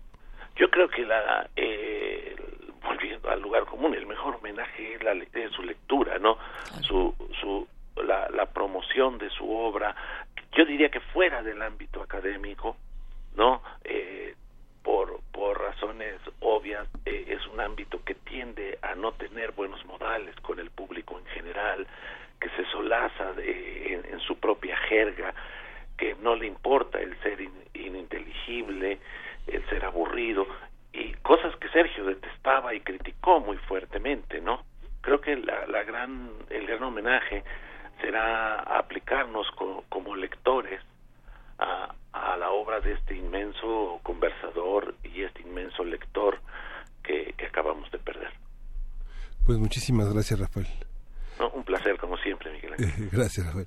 Nos Pues- vamos a despedir con un audio, queridísimo Miguel Ángel. Sí, vamos a presentar a continuación, vamos a reproducir la primera parte del cuento Nocturno de Bujara, que pertenece al libro homónimo, publicado originalmente en 1981, por el cual su autor recibió el premio Javier Villaurrutia. Este relato nos hace partícipes de la estancia de un grupo de personas en Samarcanda, en Uzbekistán, y esta grabación forma parte de la colección Voz Viva de México de la Dirección de Literatura de la UNAM y se puede adquirir completo en cinco partes en descargacultura.unam.mx. Vamos a escucharlo. Nocturno de Bujara. Primero, le decíamos, por ejemplo, que al anochecer el aleteo y el graznido de los cuervos lograba enloquecer a los viajeros. Decir que esos pájaros llegaban a la ciudad por millares equivalía a no haber dicho nada. Era necesario ver las ramas de los altos eucaliptos, de los frondosos castaños a punto de desgajarse, donde se coagulaba aquel torvo espesor de plumas, picos y patas escamosas, para descubrir lo absurdo de reducir ciertos fenómenos a cifras. Significaba algo decir que una bandada de miles de cuervos, o si así lo prefería, de cientos de miles de cuervos, revoloteaba con estrépito bajo el cielo de Samarcanda antes de posarse en sus arbolados parques y avenidas? Nada. Era necesario ver aquellas turbas de azabache para que los números dejaran de contar y se abriera paso una informe pero perceptible noción de infinito. A la hora de la caída de los cuervos, comentaba Juan Manuel, no es raro que alguna turista portuguesa se arroje desde un balcón del octavo piso del Hotel Tamerlán, o que un diplomático escandinavo, de excursión por la ciudad, comience también él a graznar, a mover los brazos y a aletear, a dar saltos en un intento de remontar el vuelo, hasta que llegue un enfermero y lo conduzca al sitio donde le aplicarán la imprescindible inyección sedante. Es el graznido feroz que emite el cuervo, proseguía yo, en el momento de ser descuartizado, porque allá, a la hora del crepúsculo, ves caer de los árboles como frutos descompuestos, pájaros desventrados con las alas quebradas, fragmentos de cabezas, de patas, una nube de plumas, un espectáculo, te lo juro, del carajo, mientras arriba, en las espesas frondas, los sobrevivientes saltan amedrentados de rama en rama o se agazapan en un intento de mimetización sin atreverse siquiera a emprender la huida. Porque una especie de cigüeña del desierto de largos picos, finos pero poderosamente dentados, intervenía él, la sicónida dentiforme, se abate sobre ellos y los hace añicos. Tú debes saberlo, porque según he leído, llega a volar desde las costas de Libia y a posesionarse de amplias extensiones de Calabria. El pavor hace emitir a las aves su graznido más deplorable. ¿Las has visto atacar? Feri, el húngaro, durante su convalecencia estuvo a punto de enloquecer ante el estruendo de esas carnicerías canoras. Nos miraba con cierto enfado y luego decidida a participar en nuestro diálogo, declaraba con desparpajo. Más bien, me parece que las gaviotas de Laponia son las que acostumbran alimentarse con la carne de otros pájaros. ¿Gaviotas de Laponia? ¿Un Larus argentatus laponensis? preguntaba con absoluta seriedad Juan Manuel. La verdad es que jamás he oído hablar de esa especie. Bueno, ustedes saben, en cuestiones de ornitología, soy por completo un lego. ¿Está segura de que se llama gaviota de Laponia? Mis libros de consulta son muy elementales y no la registran. Deberé consultar algo más técnico. El grito de los cuervos se parece a veces al llanto de un niño, otras, las más, al grito de un ahorcado. Luego nos olvidábamos de los pájaros y sin la menor transición comenzábamos a divagar sobre la sacra, misteriosa y opulenta ciudad de Samarcanda, sobre su historia, su arquitectura, su cultura. Lo que en realidad importaba era que ella no hablase, mantenerla en silencio el mayor tiempo posible. No tiene la gracia ni el prestigio cultural de Bujara, admitimos pocos días antes de que emprendiera el viaje. Bujara es la ciudad de Avicena, Samarcanda la de Tamerlán y Genghis Khan. Esa es la diferencia. Y es enorme. ¿Te das cuenta?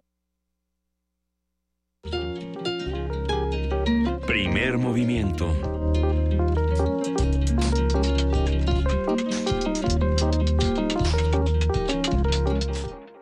Y bueno, pues sí, regresamos justamente de escuchar eh, esta este fragmento de Sergio Pitol que pueden consultar en www.descargacultura.unam.mx donde podrán eh, encontrar el relato completo, pero también podrán encontrar otras voces, otras muchísimas voces eh, clásicas, contemporáneas, las más jóvenes, todo lo que se reúne en nuestra universidad y bueno, pues es un ejercicio verdaderamente disfrutable. Yo la verdad podría pasar horas y horas escuchando Descarga Cultura, queridísimo Miguel Ángel. Sí, y lo, interesante de, la, presencia de Pitol a pesar de su larga enfermedad de la fascia primaria, eh, fue que eh, tenemos en el mercado todavía muchísimos libros de él, prácticamente todo se consigue, toda su obra está a la venta, eh, las traducciones son muy interesantes, eh, Daisy Miller, los papeles de Aspern, el, buen soldado de forma de Oxford, hay muchísimos libros, muchísimos libros de Luigi Malayerba, Salto Mortal, El Mal Oscuro de Giuseppe Verdi.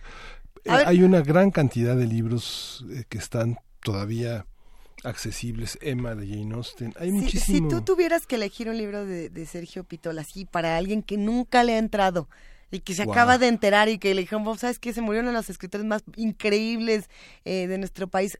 Éntrale. ¿Por cuál entrarías? Sí, por Nocturno Bujara. Eh, Victoria Ferri cuenta un cuento. yo creo el infierno tan, el, infierno tan temido. Hay muchísimo. ¿El infierno de todos? el, infierno de todos ante la vida conyugal, el domar a la divina garza. Eh, este, muchísimos. Yo creo que cualquiera. El viaje también, los libros de ensayo son, los libros de viajes son muy interesantes. Yo creo que hay que tomarlo por cualquiera. ¿eh? Hay que entrarle. Sí.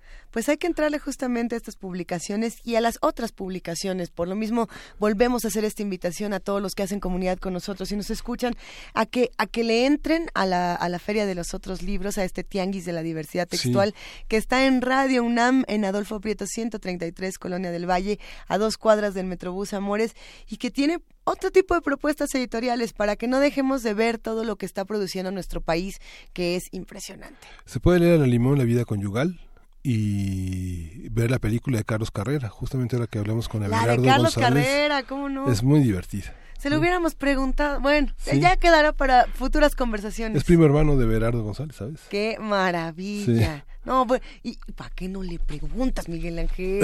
¿Para qué me dices a mí? Vamos a escuchar un poco de música y seguimos en esta tercera hora que viene de primer movimiento. Foster the People. Vamos a escuchar Houdini.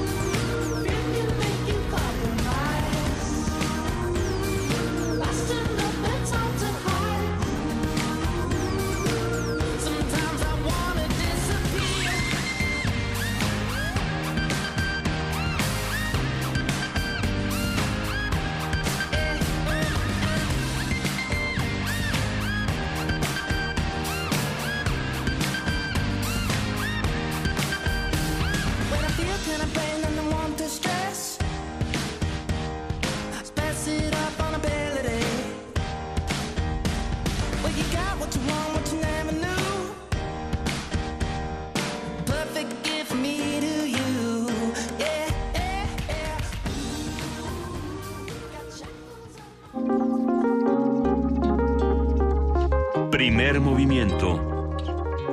Hacemos comunidad.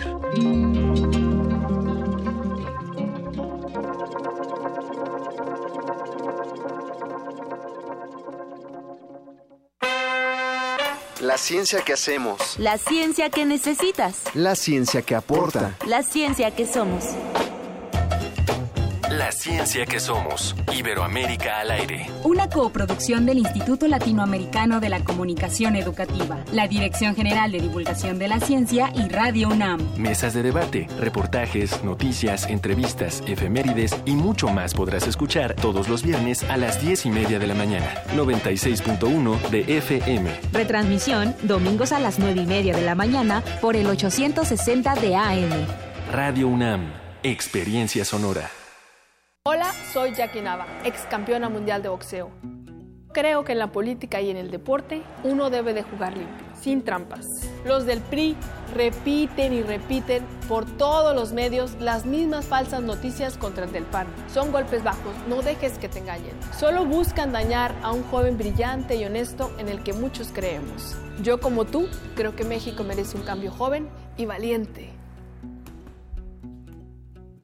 Partido Acción Nacional.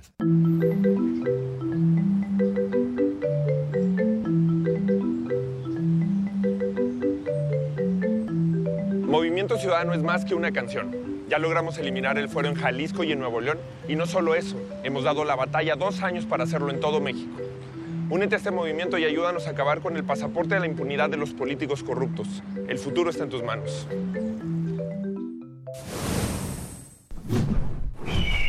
Movimiento Ciudadano. 10 frasquitos de gel desinfectante, 8, 7 antibióticos, 4 caldos de cultivo, 2 compostas, un invernadero sonoro. En este ambiente se experimenta la nueva música en compañía de sus creadores. Cultivo de ejercios, frescura en la flora musical. Lunes y jueves, 21 horas, por el 96.1 de FM. Radio UNAM.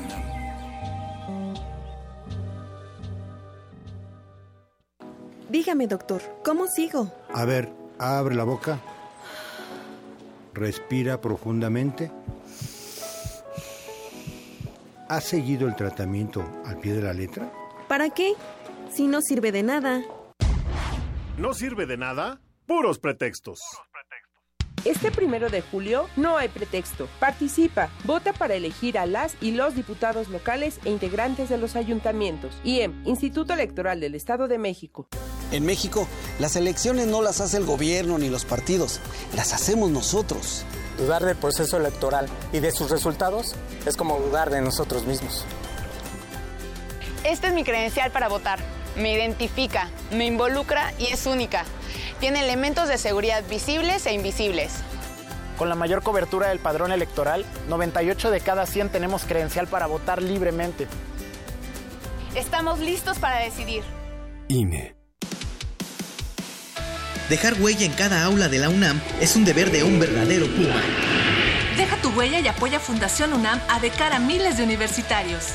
Súmate 5340-0904 o en www.funam.mx. Contigo hacemos posible lo imposible. Habla Margarita Zavala. López Obrador quiere perdonar a los miembros del crimen organizado. Propone dejarlos en libertad. Yo los voy a enfrentar decididamente con toda la fuerza y la inteligencia del Estado. Él dice no al ejército y a las Fuerzas Armadas. Yo digo sí a nuestros soldados y nuestros marinos. Tendré la mejor policía de México, porque voy a fortalecer las instituciones de seguridad y de justicia. Porque para proteger a tu familia hay que tener valor. Valor es Margarita Zavala, presidenta. Alejandra Barrales. Ricardo es capaz y determinado, sabe sumar y hacer equipo. Miguel Ángel Yunes Márquez. Yo estoy con Anaya. Xochitl Galvez. Estoy con Anaya. Salomón Chertorivsky. Estoy con Anaya. Luis Donaldo Colosio Riojas. Estoy con Anaya. Miguel Ángel Mancera. Vamos con Anaya. Diego Fernández de Ceballos. Estoy con Ricardo Anaya porque es un joven brillante y capaz. Ricardo Anaya, de frente al futuro. PAN.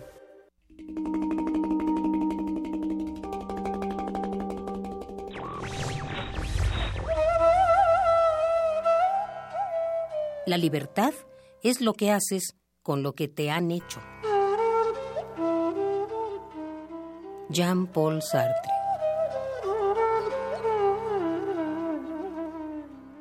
Radio UNAM. Primer movimiento. Podcast y transmisión en directo en www.radio.unam.mx.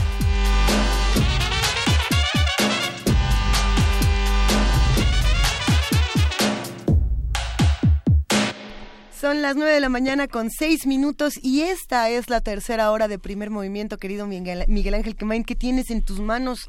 ¿Qué sostienes? Tengo la edición conmemorativa de los 25 años de la Bienal Internacional de Cartel en México. Dentro de un Ah. ratito vamos a hablar con Gabriela Luna, que es eh, la representante de contenidos, y el 14, la, la 14 Bienal Internacional de Cartel en México. Tiene 25 años y tiene 14 ediciones. Y bueno, esta es una de las más, la quinceava edición es la que vamos, de la que vamos a hablar. Todo el mundo un- ha pasado por ahí. De- Siempre estás desnudando a los libros, querido Sí. Miguel Ángel. Siempre veo que hay pequeños pedacitos de celofán que nos gusta Sí. estarle haciendo así en el micrófono porque qué, qué delicioso es el sonido y el olor del libro nuevo. Aquí Abrir el libro y frutas, verduras, libros, Libros sobre todo. discos. Mu- También, también muchísimos discos. Hay, hay que aprovechar para mandarle un gran saludo a R. Guillermo, a Rodolfo Ramírez, a Flechador del Sol, a Alejandro Moreira, a todos los que están haciendo comunidad con nosotros, Miguel Ángel Gemirán, Eduardo Joni, eh, nos escriben el Zarco y nos mandan muchísimos mensajes. Eh, dice, qué bueno que el primer movimiento pone música en inglés para aprovechar e ir al baño. Ay, pues qué bueno, te va a encantar la canción que voy a poner ahorita, R. Guillermo, te va a fascinar. No, creo Sí, que hemos puesto es, de es mal, es todo. mal aguantarse, ¿no? No, Hay que aprovechar cualquier. Hay que aprovechar, hay que Sí. aprovechar, querido Miguel Ángel. Sí. No, lo que es cierto es que hoy es un día, un viernes 13, que generalmente esta, esta, esta tradición muy estadounidense de hablar de los monstruos y hablar de los seres, lo cual es muy disfrutable, pero creo que estamos en un momento en el que los monstruos que tenemos y las criaturas que tenemos en nuestro país eh, son aún más alarmantes y son las que verdaderamente tendrían que producirnos temor, temor como del spot que quiere hacernos Sí. tener miedo. Sí, son nuestros nuevos monstruos, ¿no? El, el spot, eh, eh, Sí. el, eh, el spot malvado que quiere hacerte tener miedo. eh, el, por supuesto, ¿no? Arrancamos con este documental donde la máscara te permite decir lo que te está pasando como víctima y como victimario. Hay nuevos terrores y terrores que nunca habíamos pensado que íbamos a vivir en nuestro país y en nuestra ciudad. Y bueno, pues a dejar de, de invisibilizarlos y a voltearlos a otra Y, cosa. te- y territorios que eh, yo había pensado que se habían dejado de considerar como la, la idea de gente decente, ¿no? Esa, esta, La idea esta de gente decente. La historicidad de ese concepto creo que hay que revisarla, ¿no? Revisar las múltiples definiciones de varios diccionarios, incluido el de la Real Academia, que, que consideran como gente decente y qué considera el candidato Mid como gente decente. ¿no? Las locas aventuras sí. de Mid. ¿Qué dijo ahora Mid con la gente decente? No, que es- que- él va a gobernar para gente decente. No, bueno, pues qué bueno que aquí eh, en primer movimiento tenemos un montón de indecentes que nos escuchan, que hacen comunidad con nosotros y sobre todo que son disidentes y que están hablando de, de otros temas y que están tratando de transgredir a través de las palabras, a través de los diferentes, eh, digamos, partes del conocimiento. Por ahí tenemos todavía la invitación, queridísimo Miguel Ángel, ya en un momento más nos vamos a Poesía Necesaria, de, de todos los coloquios que se están haciendo desde Universo de Letras.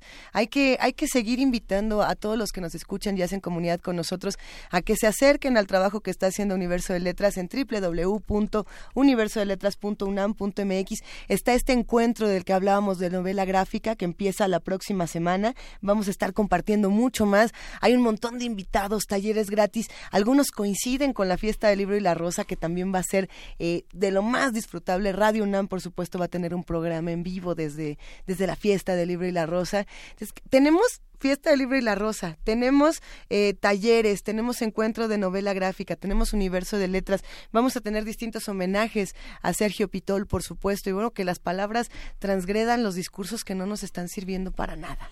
Sí, es muy interesante porque ahora veo, veo el universo de letras, veo eh, la, la mentalidad que configura este encuentro y veo la Bienal. Y justamente La Bienal parte, parte, parte de la Bienal del cartel es... eh, resultado de un esfuerzo que se inició hace más de 30 años, de más de 25 años, eh, en torno también al diseño de la Feria del Libro Infantil y Juvenil, eh, en torno a la parte de difusión de una dirección de publicaciones y un Consejo Nacional para la Cultura y las Artes que apenas aparecía, de ferias de libro muy festivas, muy ilustradas, y que muchas de estas personas que estaban en sus 20 años formando todas estas ideas, ahora son nuestros diseñadores consagrados, outros.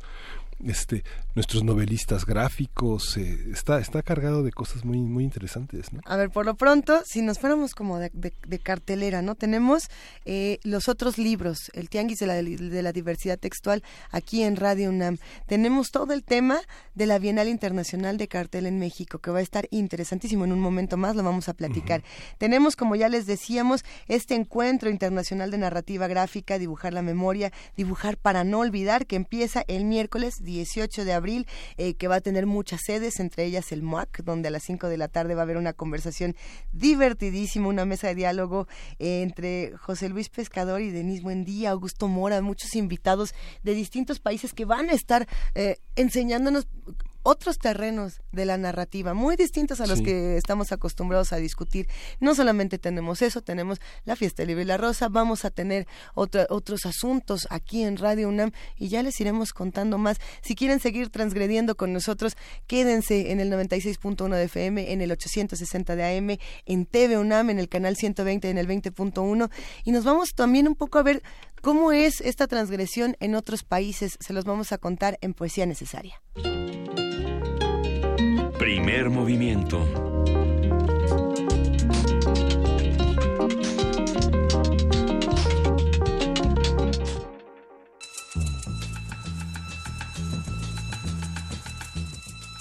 Es hora de poesía necesaria.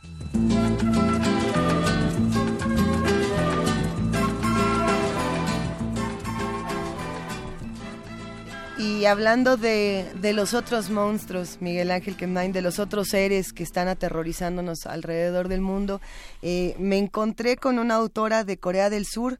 Eh, es una autora muy joven, nace en 1962 en, en Seúl. Su nombre es Don Mi Choi y creo que es una de estas voces que nos enseñan lo que está pasando en una latitud completamente distinta a la nuestra, ¿no? donde justamente los problemas parecieran ser tan ajenos y de pronto nos damos cuenta de que no lo son tanto, sobre todo a través de la poesía y a través de estas palabras. Eh, Don Michoy tiene unos pequeños manifiestos que son interesantísimos, que son estos eh, breves... Eh, estas breves prosas poéticas que a mí me parecen fenomenales. Fea Nación es uno de ellos donde nos muestra pues lo que para ella quizás sea esta criatura, este otro, este otro monstruo de Viernes 13, que, es la nación, y el contraste que tiene también con esta relación, eh, que vamos a jugar un poco aquí en primer movimiento, con los Estados Unidos. Eh, actualmente estamos viendo este juego Corea del Norte, Corea del Sur, Estados Unidos, por el otro lado está Estados Unidos, Siria, Rusia, y tenemos estos conflictos que no se han cerrado y que tenemos que seguir visibilizando, y lo hacemos también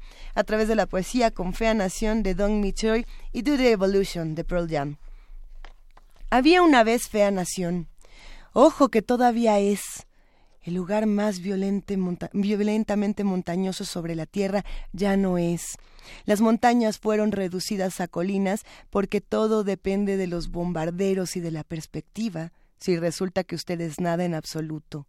En otras palabras, las montañas eran meras colinas desde la perspectiva de belleza nación, que es por siempre noble y correcta y resulta ser que la corrección tiene mucho que ver con la belleza en general.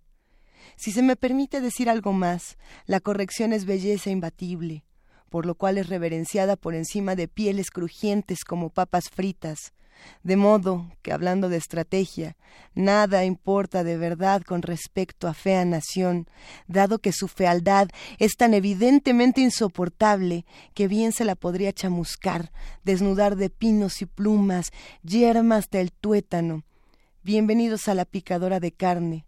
Naturalmente, fea nación nadaba en una piscina de DDT una situación piojosa, una nación sin piojos. ¿Es posible? Belleza nación es posible. Fea nación finalmente creció y se volvió de algún mundo bella.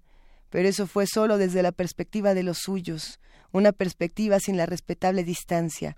palmaditas de DDT en polvo, esos picos de rosa sálea, esos vientres abultados y esos dedos regordetes de los pies, esos parlengueros, engendros parlantes que no solo son orientales, sino comunistas, dice Don Michoy.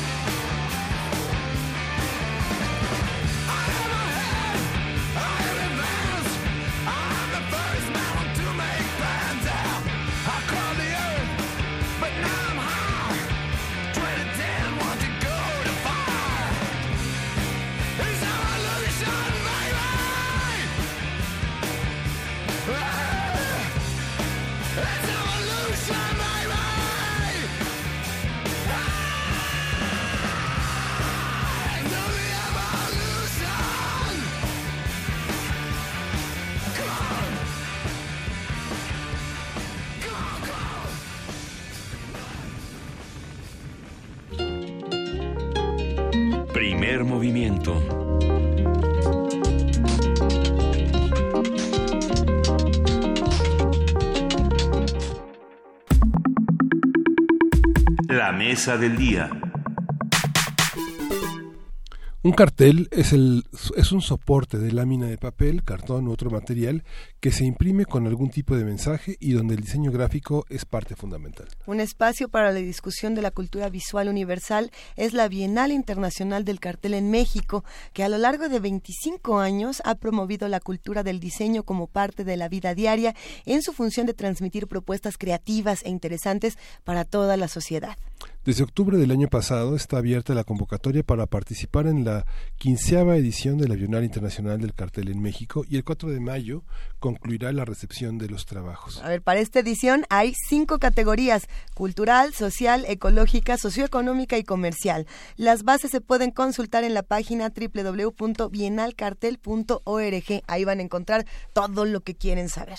Y acá también. Y justo para hablar de la función del cartel, su importancia en la difusión de ideas, nos acompaña Gabriela Luna, ella es directora de contenido de la Bienal Internacional del Cartel en México y bueno, bienvenida, Gabriela. ¿Qué tal? Muy buenos días, muchas gracias por la invitación. Quizá tendríamos que regresar como 20 pasos en esta conversación y empezar a hablar de qué es un cartel, porque tenemos distintas ideas de lo que puede llegar a ser y muchos dicen, ah, mira ese cartel, y ese no es un cartel. Entonces, ¿cómo, qué, qué nos tiene que transmitir y qué es en, en sí un cartel? Es una excelente pregunta, porque, mira, te vamos a, a, decir. Por supuesto que hay tantas definiciones de cartel como personas puedan, puedan existir. como ojos hay. Por supuesto. Eh, pero nosotros tenemos una visión muy específica, entre comillas, porque esta visión también te permite entablar como muchos diálogos. Pero lo que nosotros queremos enfatizar, antes que el cartel un poquito más atrás todavía, sí. es que el diseño al margen de que pueda ser eh, bonito o no, tiene que ser funcional, tiene que ser efectivo. ¿Por qué? Porque el diseño tiene que ayudarte a resolver problemas sociales. En este momento me parece que la urgencia, particularmente en México, nosotros como sociedad debemos ser ciudadanos responsables y entregar respuestas que puedan, o más bien soluciones, es decir, ver qué, qué está sucediendo en el entorno y tratar de dar esas soluciones. Ahora nosotros, por supuesto, que como, como partícipes del cartel, lo que estamos tratando de decir es que el cartel, más que otra cosa, es una herramienta. Es una herramienta que te permite transmitir un mensaje y hace, hacer llegar conciencia o hacer conciencia al público. Bien, entonces, como bien mencionan, ahora tenemos cinco categorías lo que nosotros hacemos es ver un poco qué está sucediendo en México, como, como ocurre cada dos años, y tratar de hacer un poco de panorama. Entonces, por supuesto que no podemos atender todos los problemas, pero lo que tratamos de hacer es que con estas temáticas enfatizamos qué está pasando. Y lo que tratamos de hacer es decir, oigan, un cartel lo que tiene que hacer es, vean qué está sucediendo, mmm, tradúcelo a algo gráfico, y por supuesto que haz, haz, llegar ese mensaje. Es una herramienta orgánica, que esto es muy importante. ¿Por qué es orgánico? Porque el papel, el, como bien decían, el, el cartel más que un papel es no termina en la pared. Porque uno pensaría, bueno, ya alguien lo diseñó, se imprimió, se colgó y ahí termina. Por supuesto que no. Ahí empieza la vida de un cartel. Tiene que llevar un mensaje. Ahora, eh, me gustaría que más adelante habláramos también un poco de qué ocurre con la vigencia del cartel respecto de los nuevos lenguajes tecnológicos. Y es que creo que justo por ahí podría, podríamos seguir la conversación pensando, por ejemplo, en, en, en las otras plataformas y en los otros discursos que se pueden dar en la imagen. Eh, justo hoy se premiaron las fotografías de WordPress eh, de los fotoperiodistas y la imagen que ganadora es, es eh, se llama Venezuela en crisis, si no me equivoco, ¿no? De este hombre en jam. Es tan impresionante y hay tantas nuevas herramientas para dejarnos con un montón de discursos, con un montón de mensajes, en tanto shock uh -huh. que de pronto decimos, a ver, ¿puede el cartel competir con eso? ¿Qué está discutiendo ahora el cartel? ¿Cuántas y por qué? ¿Por qué hasta puede llegar a ser más poderoso? Porque hay un elemento de imaginación distinto. Claro. O no lo sé, ¿cómo ves todos estos temas? Es es muy importante hacer mencionar para nosotros que mm, nuestra visión ha sido un poco intrincada. Uh -huh. eh, porque para nosotros un diseñador es, tiene una tarea muy distinta a la de un artista. Un artista, digamos, puede expresarse o puede expresar sus conceptos, hacerlos sí. cambiar.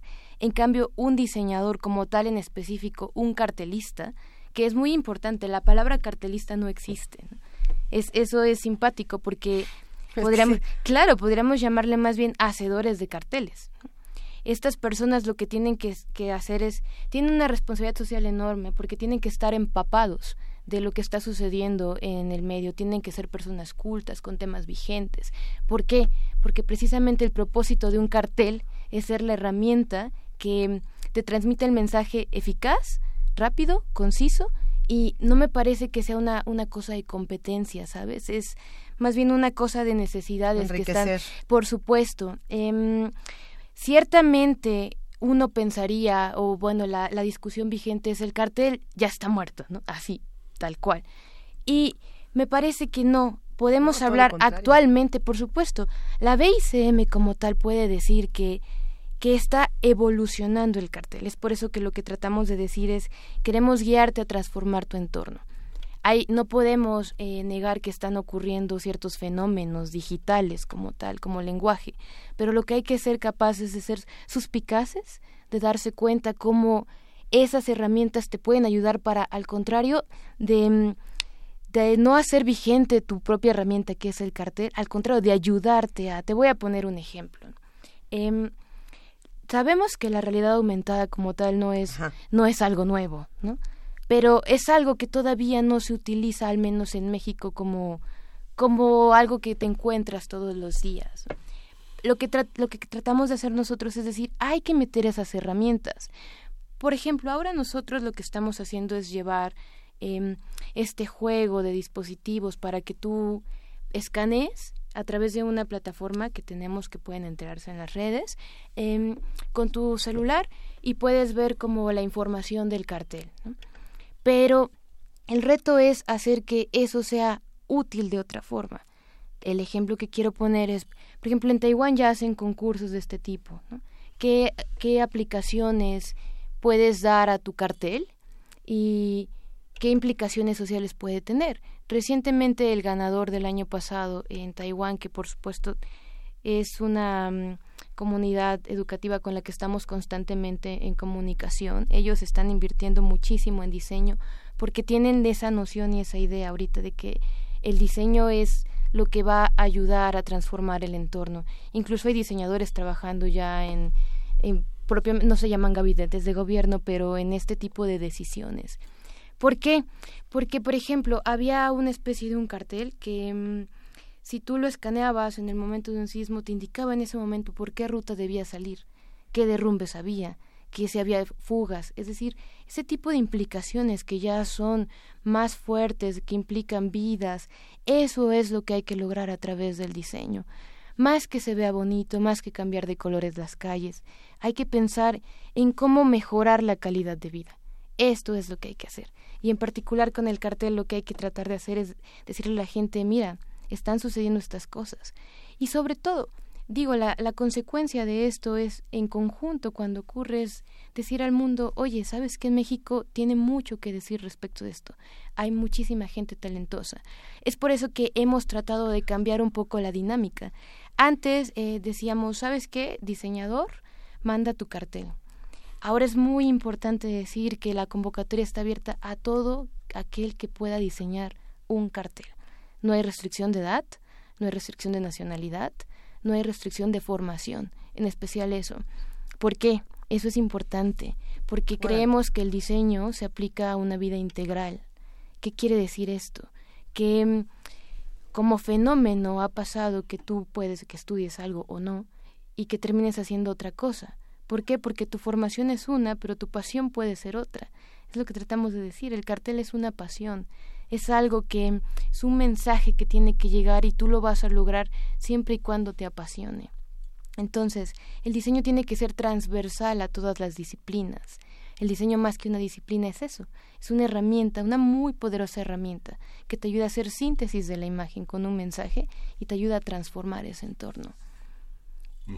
Dice, han, pasado ya uh, serán 15 bienales. Eh, los formatos, eso que hablabas, esta pregunta que, que, que, deseas se haga sobre las, los formatos y las tecnologías, ¿la entrega de los materiales ya dejó de ser física? Sí, es, es muy importante que lo mencionen. Las primeras bienales... Eh, pues llegaban carteles de todo tipo de hay un ejemplo muy simpático que llegó uno de Nicaragua que era de 10 por 20 y uno que llegó de Polonia de gran formato. Entonces eso fue un poco eh, complicado llevarlo a cabo pero pero nos permitió hacer un acervo del cual por supuesto les hablaré más adelante porque la gente se pregunta dónde está todo esto que llegó, qué está tenemos pasando. que hacer una pausa porque vamos a entrar, vamos a salir de la de la programación habitual de eh, AM y vamos a continuar en FM. Vamos a hacer esa pausa, Luis. Una pequeña pausa dramática. Y seguimos en el 96.1 de FM y por supuesto en TV UNAM. Quédense con nosotros. Un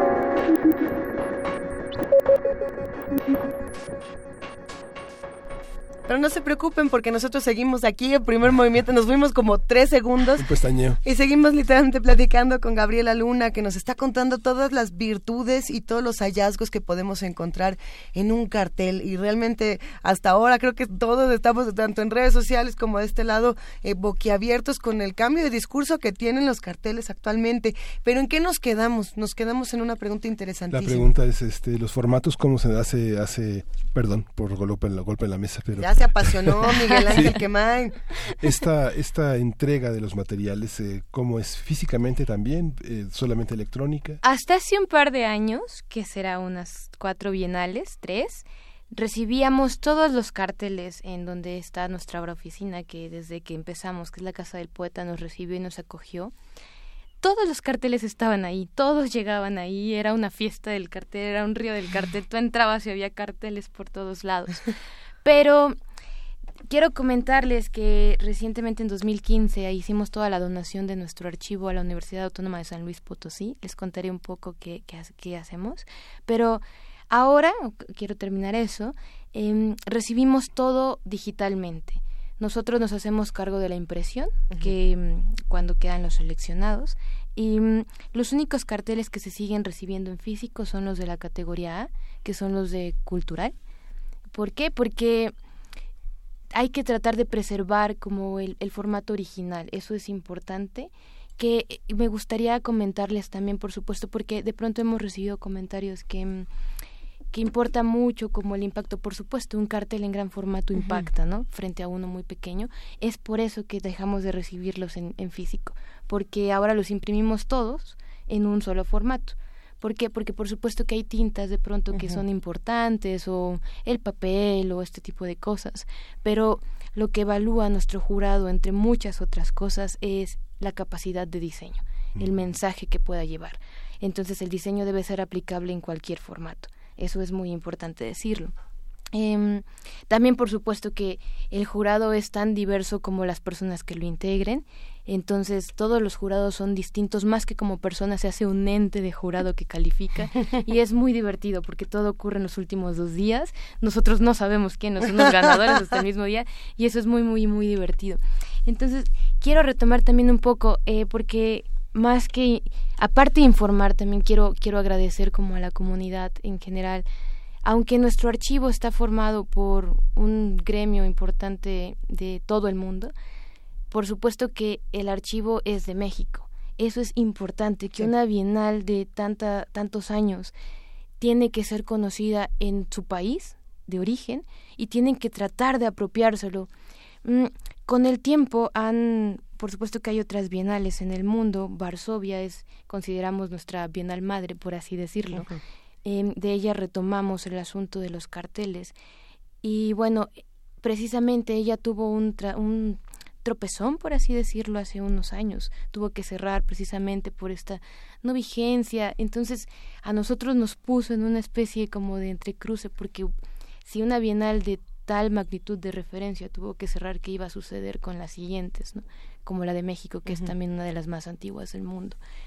Y dijimos, fue donde nos entró la urgencia, que había que hacer algo al respecto del cartel, había que evolucionarlo. Lo primero que había que hacer era rescatar todo lo que teníamos, que les cuento un poco, tenemos hasta ahora más de 50.000 carteles que van ya numerados en la Universidad Autónoma y lo que estamos haciendo ahí es que con el con los años, con un grupo de investigadores que es Javier Bermúdez, fundador de esta Bienal, eh, Raymond Bessina y Mineko Suzuki, que son un par de investigadores especialistas en catalogación, hicieron en conjunto un método especial de catalogación para los carteles. ¿Por qué? Esto es importante. Porque de pronto las categorías que había de catalogación ya no coincidían con los carteles que había. ¿Por qué? Porque los carteles estaban reflejando un mundo que estaba sucediendo. Entonces, de pronto cuando tú tenías que catalogarlos, no existía esa categoría y había que atender esa necesidad. Hay que hacer nuevos lenguajes, hay que atenderlos, hay que hacer nuevas categorías. Entonces se pusieron a trabajar arduamente en este método que daremos a conocer y quiero decirles que dentro de un par de años, porque cada cartel está siendo catalogado con este nuevo método, este centro será público, es decir, que ustedes podrán, toda la gente podrá ir a visitar este, este centro, buscar el cartel. Y además, este método reconoce cosas tan particulares como género, por ejemplo. Si tú viste un cartel que era un perro con un fondo rosa y motas plateadas, tú puedes poner desde esa magnitud perro, fondo rosa, y te lo va a encontrar. Y te va a decir, está en tal cajón y podrás consultarlo, es decir, será público. ¿Por qué? Porque sí sentimos una gran necesidad y responsabilidad de retribuir a México lo que nos ha dado. Y decir, aprovechando este año que México es capital mundial de diseño, em, decir que no, México no tan solo recibe eh, diseño internacional, sino que es capaz de exportarlo. Y hay mucho que decir.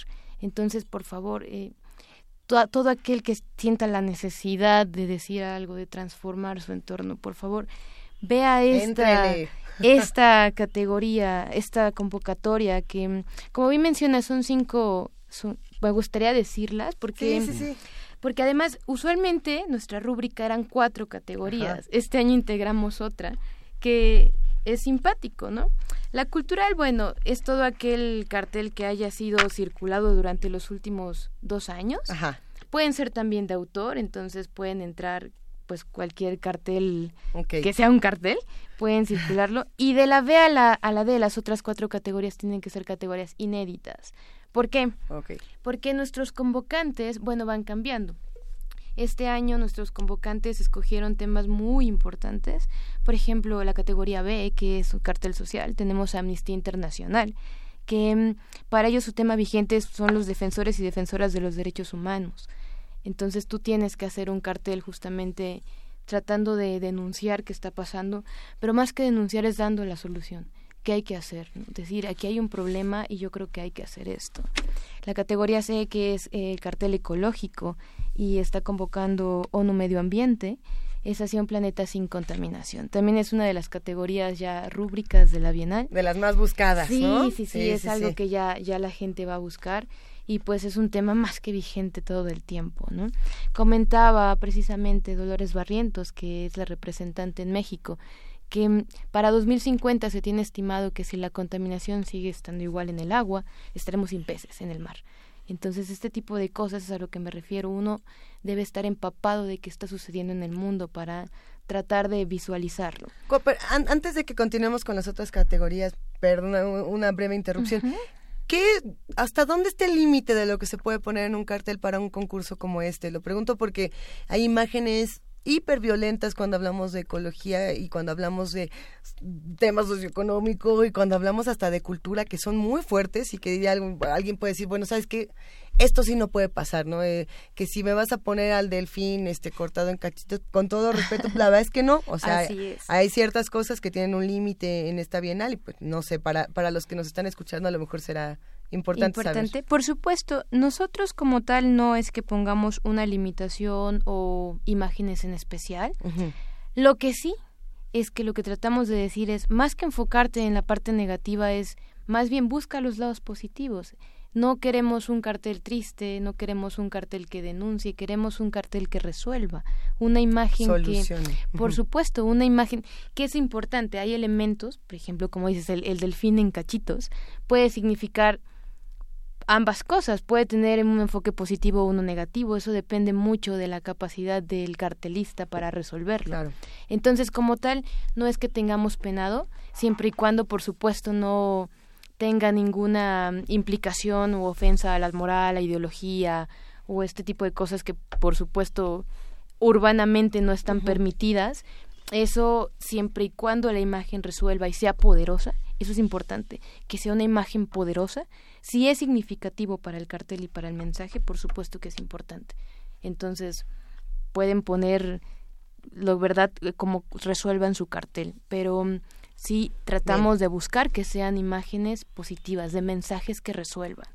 Y bueno, solamente quiero terminar eh, las Sí, categorías. ¿Con cuáles nos quedamos? ¿Con cuáles nos quedamos? Nos quedamos con la C. Entonces, la, mm, la D, eh, este año es una categoría nueva que es cartel socioeconómico. Decidió integrarse COFESE, que mm, ellos lo que buscan es este tema de cancha pareja para emprender y competir. Es muy simpático porque uno pensaría de pronto que la economía, ¿qué tiene que decir al respecto? ¿no? La economía, que un economista, ¿qué tiene que estar viendo con carteles? Y esta me parece que es una de las, de las, los ejemplos de cómo se puede dar este diálogo interdisciplinario, cómo la riqueza del, de un cartel integral es importante. ¿Por qué? Porque hay un tema importante y es en México, queramos o no, se mueve pues por economía. Entonces lo que ellos buscan es que decirte, oye, hay que tratar de hacer la competencia libre, no no se trata, ellos lo que regulan es que alguien no suba el precio y el otro ya lo subió también y entonces se hace un desastre. Lo que ellos tratan de decir, hay que promover como la buena competencia, que eso nos beneficia a todos. Entonces, si buscan en redes, tenemos también como los briefs, tenemos los, los videos de esto que explican, porque de pronto en, en el global, por supuesto que hay categorías más abstractas que otras, ¿no? en este caso, esta es una de las más abstractas, pero es un gran reto. Bueno, No estamos en, que en no. la discusión, en medio de la discusión del Telecán. Yo creo que está interesantísimo ver qué carteles pueden ponerse a discutir con ese tema, ¿no? Eh, sería muy sería muy muy importante bueno por supuesto que están invitados me gustaría también decirlo. Todo esto eh, se va a exponer el 30 de octubre en nuestra ya sede Museo Franz Mayer. Es una gran fiesta lo que se hace la gente está emocionadísima siempre tratando de recibir. ¿por qué? porque se lo apropia. Entonces el reto es para la gente que ya está ahí ver cómo va evolucionando este asunto del cartel, cómo vamos llevándolo, no a, a nuevos niveles, sino a nuevos lenguajes. Y por supuesto que esa gente que lo sabe, que se lo diga a otra gente, como, oye, hay por supuesto que muchos eventos en México, pero ya sabes de este de este evento que tiene esta trayectoria y es de México y de verdad vale la pena conocerlo y apropiarlo. Y bueno, si busca nuestra imagen este año es a propósito de las máscaras. Tratamos de enfatizar esa imagen de mm, algarabía, de decir, en México somos alegres, somos ingeniosos, somos muchas cosas, hay, hay que de verdad tratar de llevarlo a otro nivel.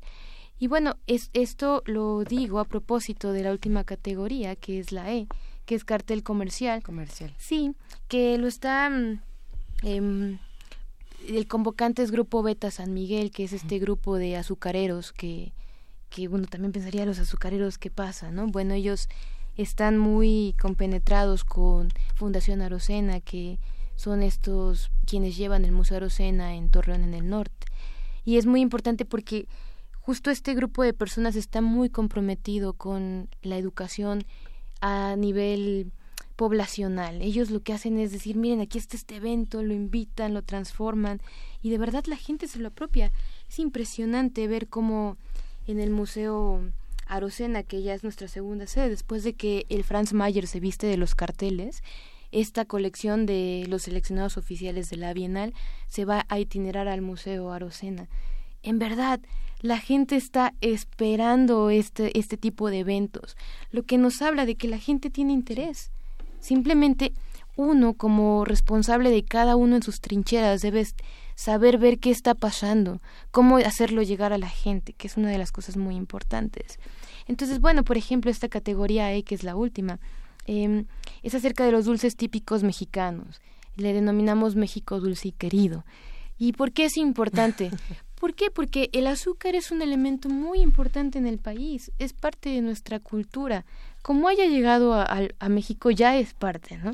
Anda muy satanizada nuestra amiga, Exacto. nuestra amiga Azúcar, sí. Entonces, precisamente con los con los carteles lo que tratamos de decir es no hay que reducir, no no no hay que denunciar el consumo del azúcar, no es, oye, no consumas azúcar porque es mala. No, no, no.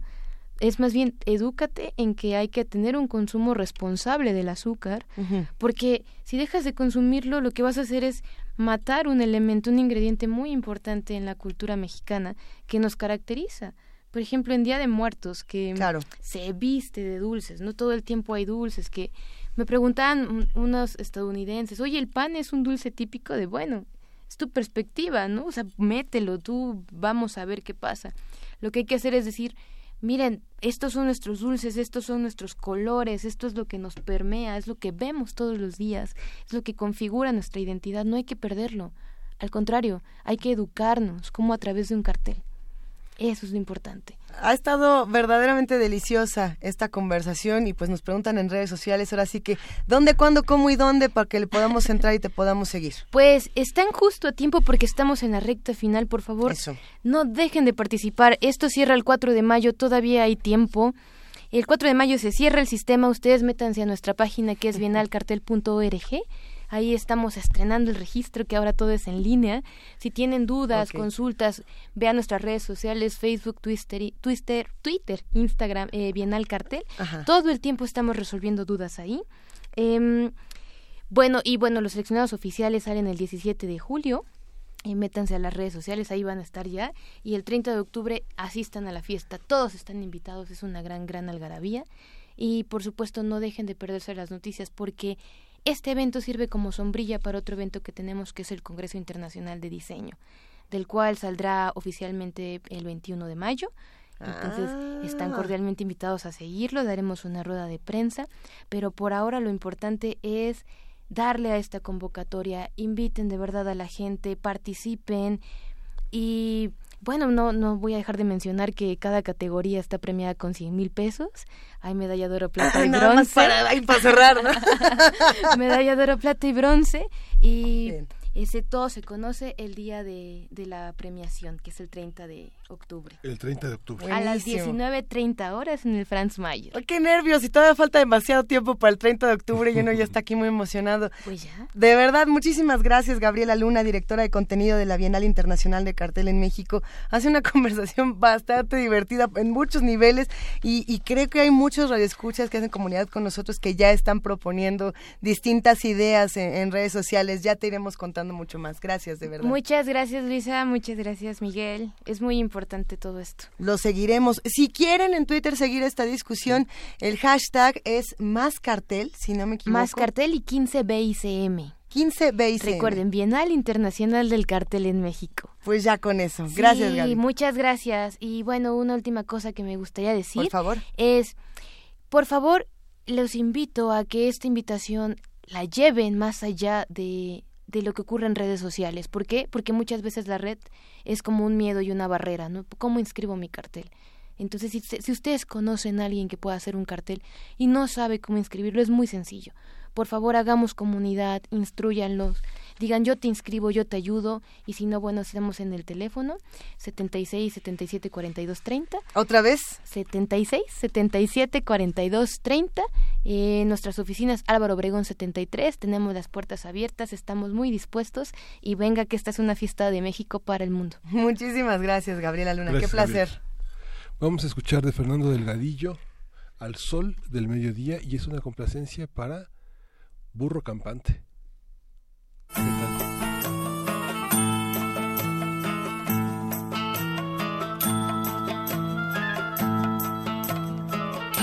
Al sol de mediodía sobre la capital le pone al periférico un calor medio oriental. La larga caravana de carros que esperando que avance el de adelante si para seguir andando en esta fila interminable que se va me recordó de pronto la ciudad en donde vive Alibaba.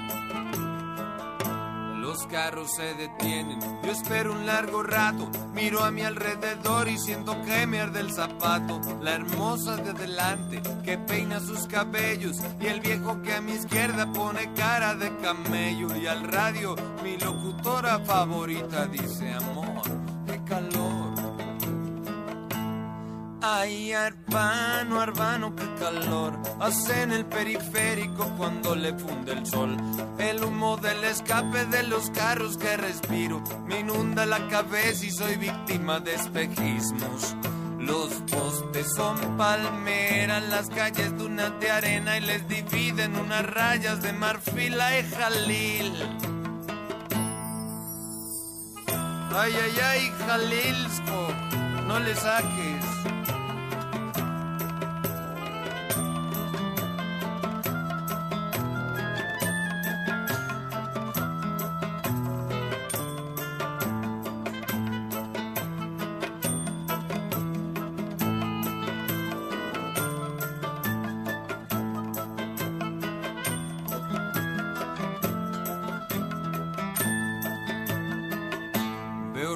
Misteriosos entre los conductores que esconden más secretos que una cuevas de ladrones. Misterios de flauta que harían bailar una lombriz. Guarda ese que trae cara de fumador de hashish. Salud. No, hashish. Salud, Benson. Gracias. De nada, hermano porque ahí hay mercaderes que ofrecen convenientes y exóticos objetos y aromas del Medio Oriente. Y aquí los mercaderes rematan abundantes mercancía y contrabandos de sus puestos ambulantes. Entre este olor y gente que camina bajo el sol, bajo el sol. Ay, hermano, hermano, qué calor hace en el periférico cuando le funde el sol. Los carros no caminan y siento el aliento seco. No aguanto ni la ropa, ni la espera, ni el asiento. La larga caravana de carros que esperando que avance el de adelante, sí para seguir andando y subiendo lentamente. Las dunas de concreto, el tráfico del viernes y el calor del pavimento de estos días de abril. Ay, qué días de abril. Ay, alá, alá, alá, alá, alá, alá, alá. Y échale Jalil. Ándale, corre y ve por las bailarías para que me den el caderas al ritmo de chuca chuca. Primer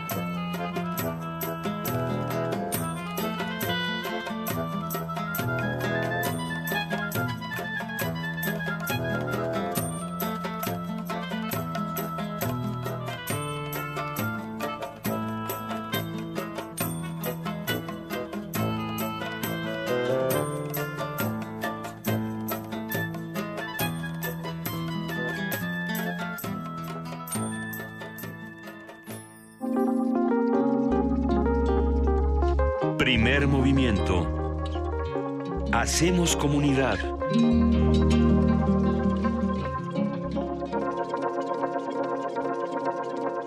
Aprovechamos estos minutos brevemente para mandar, por supuesto, abrazos, a papachos de viernes a todos los que están haciendo comunidad de este lado.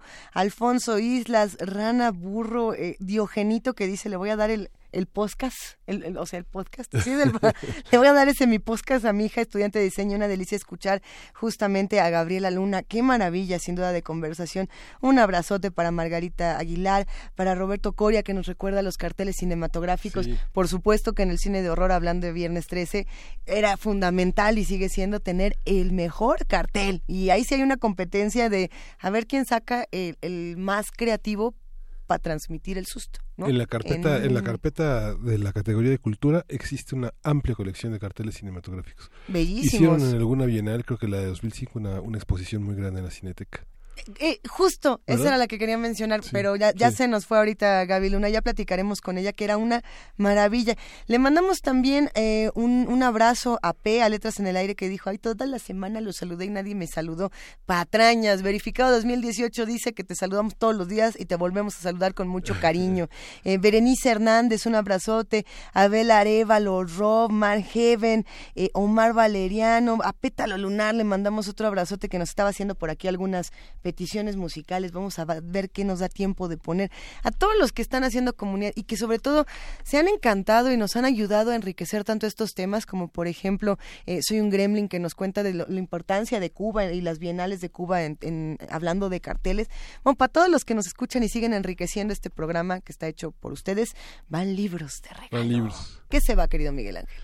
Vamos a regalar eh, ¿Cuál el- tienes los tú? 25 años de la Bienal del Cartel en México, que es una especie de es una especie de, de directorio de los grandes de los es, un- es un solo paquete, se va Ah, para una sola ok. para una ver, sola persona. te paso este. Este el, la- los Ganón. 25 años son como una especie de directorio de los principales eh, cartelistas, que es la nueva palabra, eh, han realizado una especie de de secciones sociales de las fotos del recuerdo y de ilustraciones de los principales carteles. Es una edición de 2016 y también la 14 Bienal, la última Bienal Internacional del Cartel, con todos los... eh, es el país invitado, es Polonia, y hay una edición eh, in memoriam de Bojidar eh, Nomobov que es, y Juan Carlos Darias.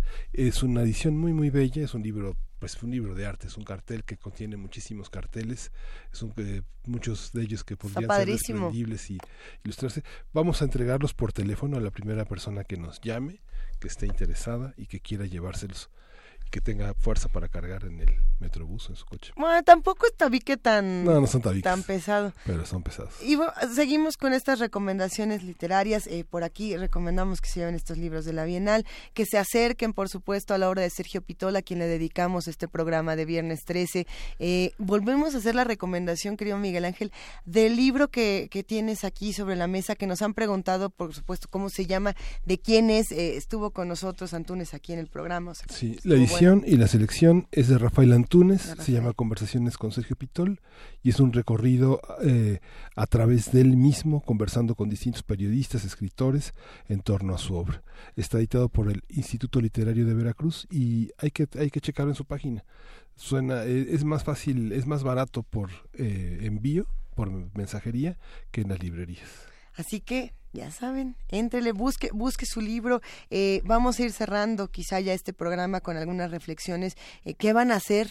los que tienen ahora un ratito libre en viernes, ¿a dónde se van a ir? La recomendación es que, por supuesto, los que estén cerca de la UAM Xochimilco se vayan para allá, se den un clavado en estas conversaciones.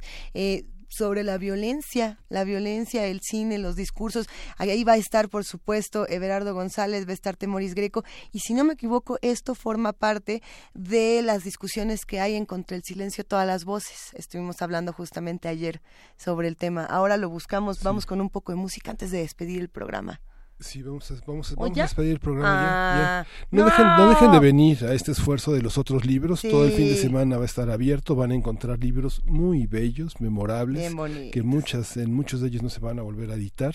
Así que no pierda la oportunidad. Adolfo Prieto 133, Colonia del Valle. Colonia del Valle, aquí en Radio UNAM. Qué semana tan difícil. semana? Y llegamos a las 10 de la mañana y no nos queremos ir. No nos queremos ir. Es el, el placer y por supuesto el privilegio que tenemos los que estamos en Radio UNAM de hacer comunidad con todos los que están del otro lado y que justamente lo decíamos, este programa lo hacen ustedes y les agradecemos muchísimo, pero no solamente lo hacen ustedes, lo hace un montón de gente que tenemos que dar las gracias, por supuesto a todo el equipo de Radio UNAM, a todo el equipo de TV UNAM, ingenieros en cabina, redes sociales, coordinación de invitados, servicio social, producción, ¿qué no hay? ¿Qué no hay en radio y en TV UNAM, Miguel Hay de Ángel? todo como en botica. Y el Gracias. próximo lunes ya está con nosotros Juana Inés. Eh, y vamos a despedirnos con Stereo, Stereolab. ¿Qué es? eh, ah, mira, Lo Buff. va a estar buenísimo. Buff. Nos vamos con Estereolab. Gracias, Sí. queridísimo Miguel Ángel. Gracias, Luisa, gracias. Nos Gracias. escuchamos el lunes. Esto fue Primer Movimiento. El mundo desde la universidad.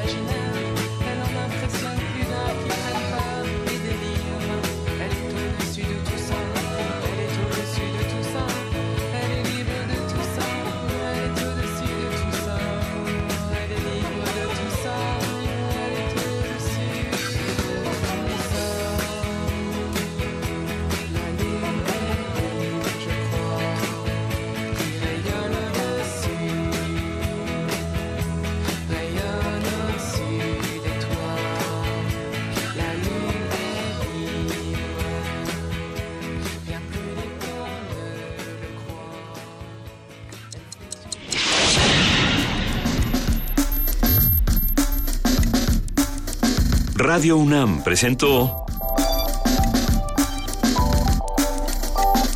Primer movimiento.